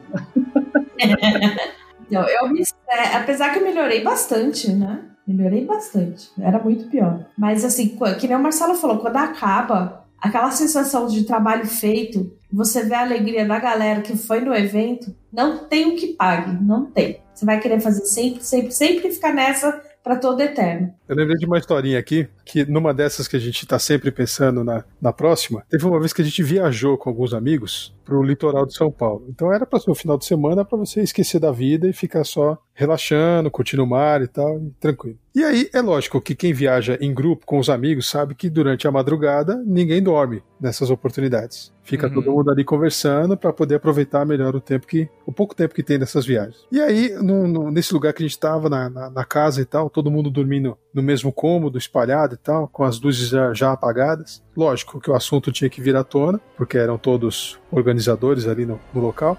É, e a Fabíola pegou e me lançou assim: a gente, ah, puxa, o que, que a gente pode fazer? Como é que a gente vai fazer? E não sei o que e tal. A Fabíola lançou uma assim: eu já fiz a JediCon no papel, significando que ela já tinha começado a organizar. Aí o Renato, que é um cara que fazia parte da organização na época, virou para ela do nada e falou assim: e foi muita gente? Caraca, meu irmão, mandou ali. Palhaçada. Cara, mas foi tão no automático que isso ficou assim pra, pra nossa história, assim, de coisinhas que a gente lembra de, de organizar JediCon. ah, e outra coisa, eu quero conhecer minha terra natal, né, meu? Caxique. Eu preciso ir aí, pô. pois é, né? Ixi, vai ter briga. Se for para antes de ir para Bahia, filho, alguém vai morrer nesse caminho. Eita, Lele. É, esse é o problema, porque assim, Rio de Janeiro é, uma, é um lugar, é uma Judecon que a gente tenta não faltar nunca. Tenta, né? Já aconteceu da gente não ir. Em uma, eu acho, eu não lembro agora. Uma ou duas. Mas é a que a gente realmente consegue se programar para ir. Não dá para faltar de jeito nenhum. E de Minas também a gente tenta não faltar. Agora das outras, me desculpe os outros conselhos, mas às vezes não dá mesmo. Por exemplo, ah, é por isso que ele fala, tem que programar e a gente saber um ano antes para aproveitar a promoção de passagem. É. Senão, não, não. Então vamos lá para o nosso último e derradeiro tópico. A gente sabe que já tem Conselho Jedi aí na maior parte dos estados, né? Hoje já é. Ma na maioria dos estados do Brasil já tem Conselho Jedi. Mas caso em algum estado que não tenha, alguém olhe para isso tudo como eu olhei há muitos anos que acompanhava de longe, pela internet, por tudo. Né? Até mandei já para vocês aquela fotinha do, das HQs de 2003, que lá atrás vinha JediCon São Paulo, não sei o quê. Né? Então por muito tempo eu acompanhei de longe. Então, quem tá assim também, diz assim, rapaz, quero começar, quero ter um conselho Jedi aqui na minha cidade, no meu estado. Como é que faz? Como é que funciona? O que, que ele tem que fazer? Me permita dar uma palhinha inicial sobre isso. Os Conselhos Jedi chegaram num nível de maturidade em que é preciso ter uma, uma organização mínima. Né? Então, nós, os conselhos fundadores, como nós chamamos, e alguns outros também mais antigos, é, fizemos uma, uma redação, um conjunto de normas para que essas pessoas interessadas ou um grupo de pessoas interessadas possa fazer é, o Start. Nós colocamos uma parte disso aí, inclusive dentro do, do livro, e caso não conheçam, convido a conhecer, que é o, o Almanac Jedi. Que um dia ainda quero autógrafo no meu, hein? Ah, bacana, legal. Vamos, vamos promover isso. É um livro que foi escrito aqui pelo Conselho Jedi Rio de Janeiro, mais precisamente eu e o Henrique, mas que a gente considera como livro de todos os conselhos, porque é uma apresentação dos grupos, né? E dentro dele tem além de, obviamente, falar sobre várias coisas de Star Wars, nós falamos duas fã-clubes também. Nós falamos não só dos Conselhos Jedi, mas de outros grupos de, fã, de, de fãs, inclusive fora do Brasil. E tem essa primeira apresentação de como fundar o grupo em qualquer estado, né? Vale lembrar que o Conselho Jedi ele tem por sede a capital daquele estado e assim por diante. Tem alguns detalhes e vale a pena pedir pra gente. Perfeito. Então, se o cara quiser criar um Conselho Jedi, não é assim na doida, né? Não, eu vou criar aqui e acabou. Se vou usar o nome e pronto. Não. Né? Tem... não, não é bagunça, não. não. Tem que falar com a Fabiola, ela já dá uma visita, cara. E, ó, é, só uma dica aí para quem quiser conhecer o, o Almanac Jedi, sei lá, de repente não encontra aí para comprar, ele tá disponível como e-book na Amazon, tá? Então se você tem a assinatura do Amazon Kindle Unlimited, ele tá lá disponível, é só baixar e ler tranquilamente. Exatamente. Então, quem quiser criar um conselho Jedi tem que primeiro conversar aí com os, com os mais antigos para ver como é que pode viabilizar isso daí no seu estado. É pra gente passar a orientação para a pessoa começar certo, porque assim, tem muitos espertos, tem muitos espertinhos que tentam fazer, já aconteceu, para se dar bem, para ganhar dinheiro em cima, e não é o intuito do, do Conselho Jedi. É um fã-clube sem fins lucrativos, embora a gente precise de verba para fazer os eventos, mas é uma verba que ela entra e é feito o evento. Então, é, ninguém ganha com isso. Então, tem muita gente que já procurou, já aconteceu de, de, de procurarem por nós para fazer uma JediCon até, até o Conselho Jedi, mas investigando, que é o lado do FBI que fica ativado, né? A gente investiga mesmo para saber qual é que é da pessoa e acaba descobrindo que realmente queria se dar bem às custas do nome Conselho Jedi. Não é que, nossa, puta, os caras são os melhores, são os mais fodas. Não é isso. É que a gente ganhou um respeito e um nome no, meio da nerdaiada, assim, por fazer os eventos bacanas, por reunir a galera, tem um diferencial, entendeu? Que é essa união e tal. Então, e tem muita gente que vê isso e tenta se aproveitar. Por isso que a gente, não só por isso, para a gente também manter uma linha, né? Pra, tem um padrão a seguir, tem uma série de coisas. Embora a administração de cada estado seja independente, né? Mas tem algumas coisinhas para seguir para não virar bagunça. Senão, não precisava nem ter estatuto, né? Que aí foi feito há muito tempo para poder seguir. É só, só por isso mesmo, não é porque ninguém é melhor que ninguém, muito pelo contrário, né? Somos todos aí caminhando e aprendendo. Mas é mais para manter a coisa organizada mesmo. Inclusive, né, Fabi, porque esse reconhecimento e esse respeito também se estende à, à dona da marca, que é a Lucasfilm, né? Exatamente. Então, um trabalho a ser zelado. É, os conselhos gerais são reconhecidos pela Lucas. Isso é formalmente agora. Então, mais uma responsa aí pra gente não, não pisar na bola. No fim das contas, se o cara quiser fazer isso, não precisa usar o nome Conselho Jedi, né? Cria um outro fã-clube com outro nome qualquer e, e vá se lascar sozinho. Eu acho assim, ele não vir encher o saco, pra mim ele pode fazer o que ele quiser. não atrapalhar os conselhos, é, o que me incomoda é se a criatura cria um fã-clube de Star Wars e começa a atrapalhar o conselho. Aí eu acho sacanagem, entendeu? A pessoa faz no intuito de atrapalhar. Eu já vi acontecer muito isso. Muito. Até fã-clubes que são parceiros se tornam rivais por besteira, por puro ego. Então, quer dizer, isso eu acho um absurdo. Mas, né, vem aí, vamos, vamos nessa. Quanto mais gente curtindo Star Wars, melhor. Exatamente. Então, gente, essa entrevista, o papo tá bom. A conversa tá muito boa. O Denis já deve ter bodado aí.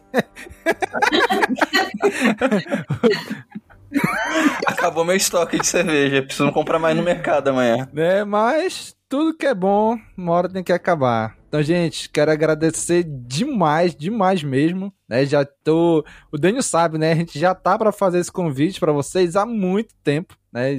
Finalmente surgiu a oportunidade de a gente conversar aqui com os dois conselhos Jedi mais antigos, né? Os mais os que traçaram, que cortaram esse caminho pra gente, né? Que desbravaram isso daí. Muito obrigado a vocês, aos dois conselhos que estão aqui. Muito obrigado por disponibilizarem um pouquinho desse tempo, né, para compartilhar as experiências de vocês com a gente. Brian, muito obrigado, cara. Muito obrigado mesmo. Domingos, Dênio, cara, muito muito bacana esse bate-papo e, como eu falei no início, extremamente honrado pela lembrança, pelo convite. É muito importante, cara, e é sempre um prazer conversar com, com os amigos. Vocês, para mim, são amigos que, mesmo não tendo conhecido pessoalmente, fazem parte dessa, dessa família linda que é o Conselho Jedi Brasil afora. Né? E, e aí fica o meu convite para que é, os fãs de Star Wars que queiram conhecer é, um pouco aí do, do Conselho Jedi Rio de Janeiro, pelo menos por enquanto não cheguem no site, porque o site está todo detonado, ele está sendo reconstruído, mas deem uma chegada lá no, no Instagram, né? instagram.com barra Jedi Rio. Quem quiser dar uma olhada na, nas doideiras desse Jawa aqui, que é o presidente ainda, pode chegar no Instagram é, meu também, que é o Instagram barra é, Brian L. Moura. Então tá convidado aí para participar com a gente. Excelente. Tio Fabi, muito obrigado por participar aqui com a gente também. Oh, obrigada, eu agradeço o convite. É, desculpa aí as brincadeiras. Desculpa nada. Desculpa nada. a gente faz o que quer. Muito obrigada mesmo, viu? É, espero que tenham cada vez mais programas para você. Eu sei que você se dedica bastante, vocês se dedicam bastante ao podcast, são engajados aí. Que seja sempre um sucesso. Obrigadão mesmo e até, até a próxima. Muito bem, o tio Rabodou aí também. tava aqui pensando que a Fabíola vai assumir essa, essa hashtag aí que você falou aí. Vai se lascar sozinho. Porque é bem a cara dela, Boa. bicho. Falei, pô, quer fazer? Então vai se lascar sozinho. É bem isso. Cara, o que, que eu posso dizer para vocês? Eu só tenho a agradecer, cara, pelo convite que a Fabíola não queria participar e eu fui obrigado a forçar ela a participar. É, tem mais essa, que fique registrado agora. Desculpa, mas não queria, não é porque eu não queria, ai não, não quero, que porcaria, não é isso.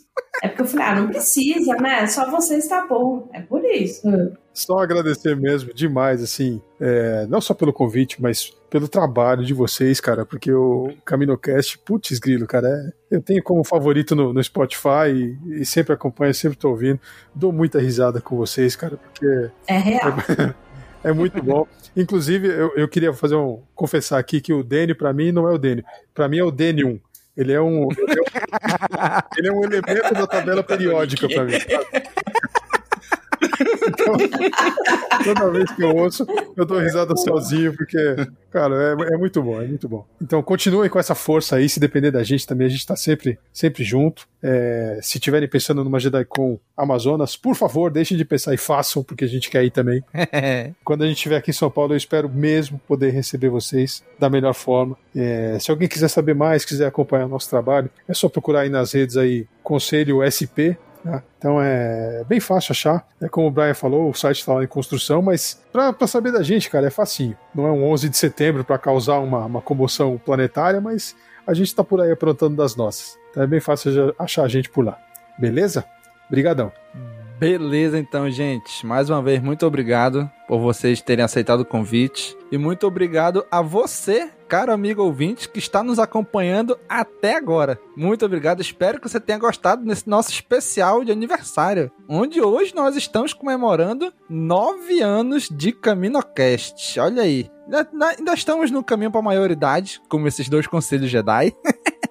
Mas estamos no caminho. Parabéns. Muito obrigado. Parabéns, pô, merece mesmo, cara. Nove anos não é pra qualquer programa, não. Legal Exatamente. Então, gente, se você gosta do nosso trabalho, acompanha aqui e acha que a gente merece um pouquinho do seu suado salário, do seu suado dinheirinho, considere se tornar nosso apoiador. É, ajuda a custear despesas de servidor, de equipamento. Né? Eu já estou com equipamento novo graças a vocês o Nick também. Muito obrigado, gente. Acesse aí apoia.se barra castwars. E já sabe, né? Curte, comenta, compartilha, divulga nas redes sociais. Um abraço e até a próxima. Falou, pessoal! Tchau, tchau!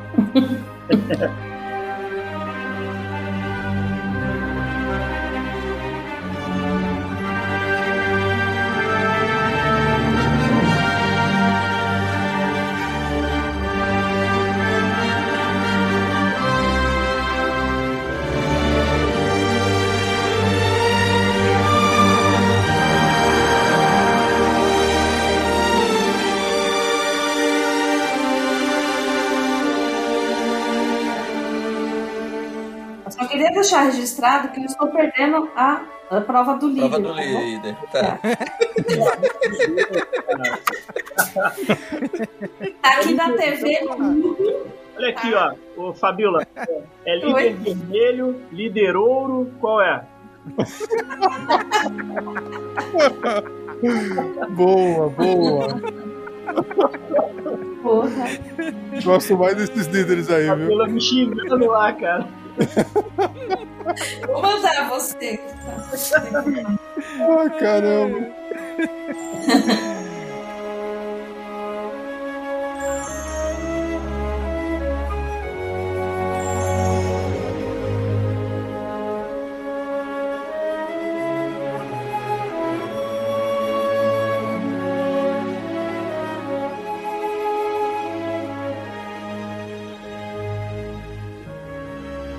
Esse podcast faz parte da Cast Wars Podcast Network.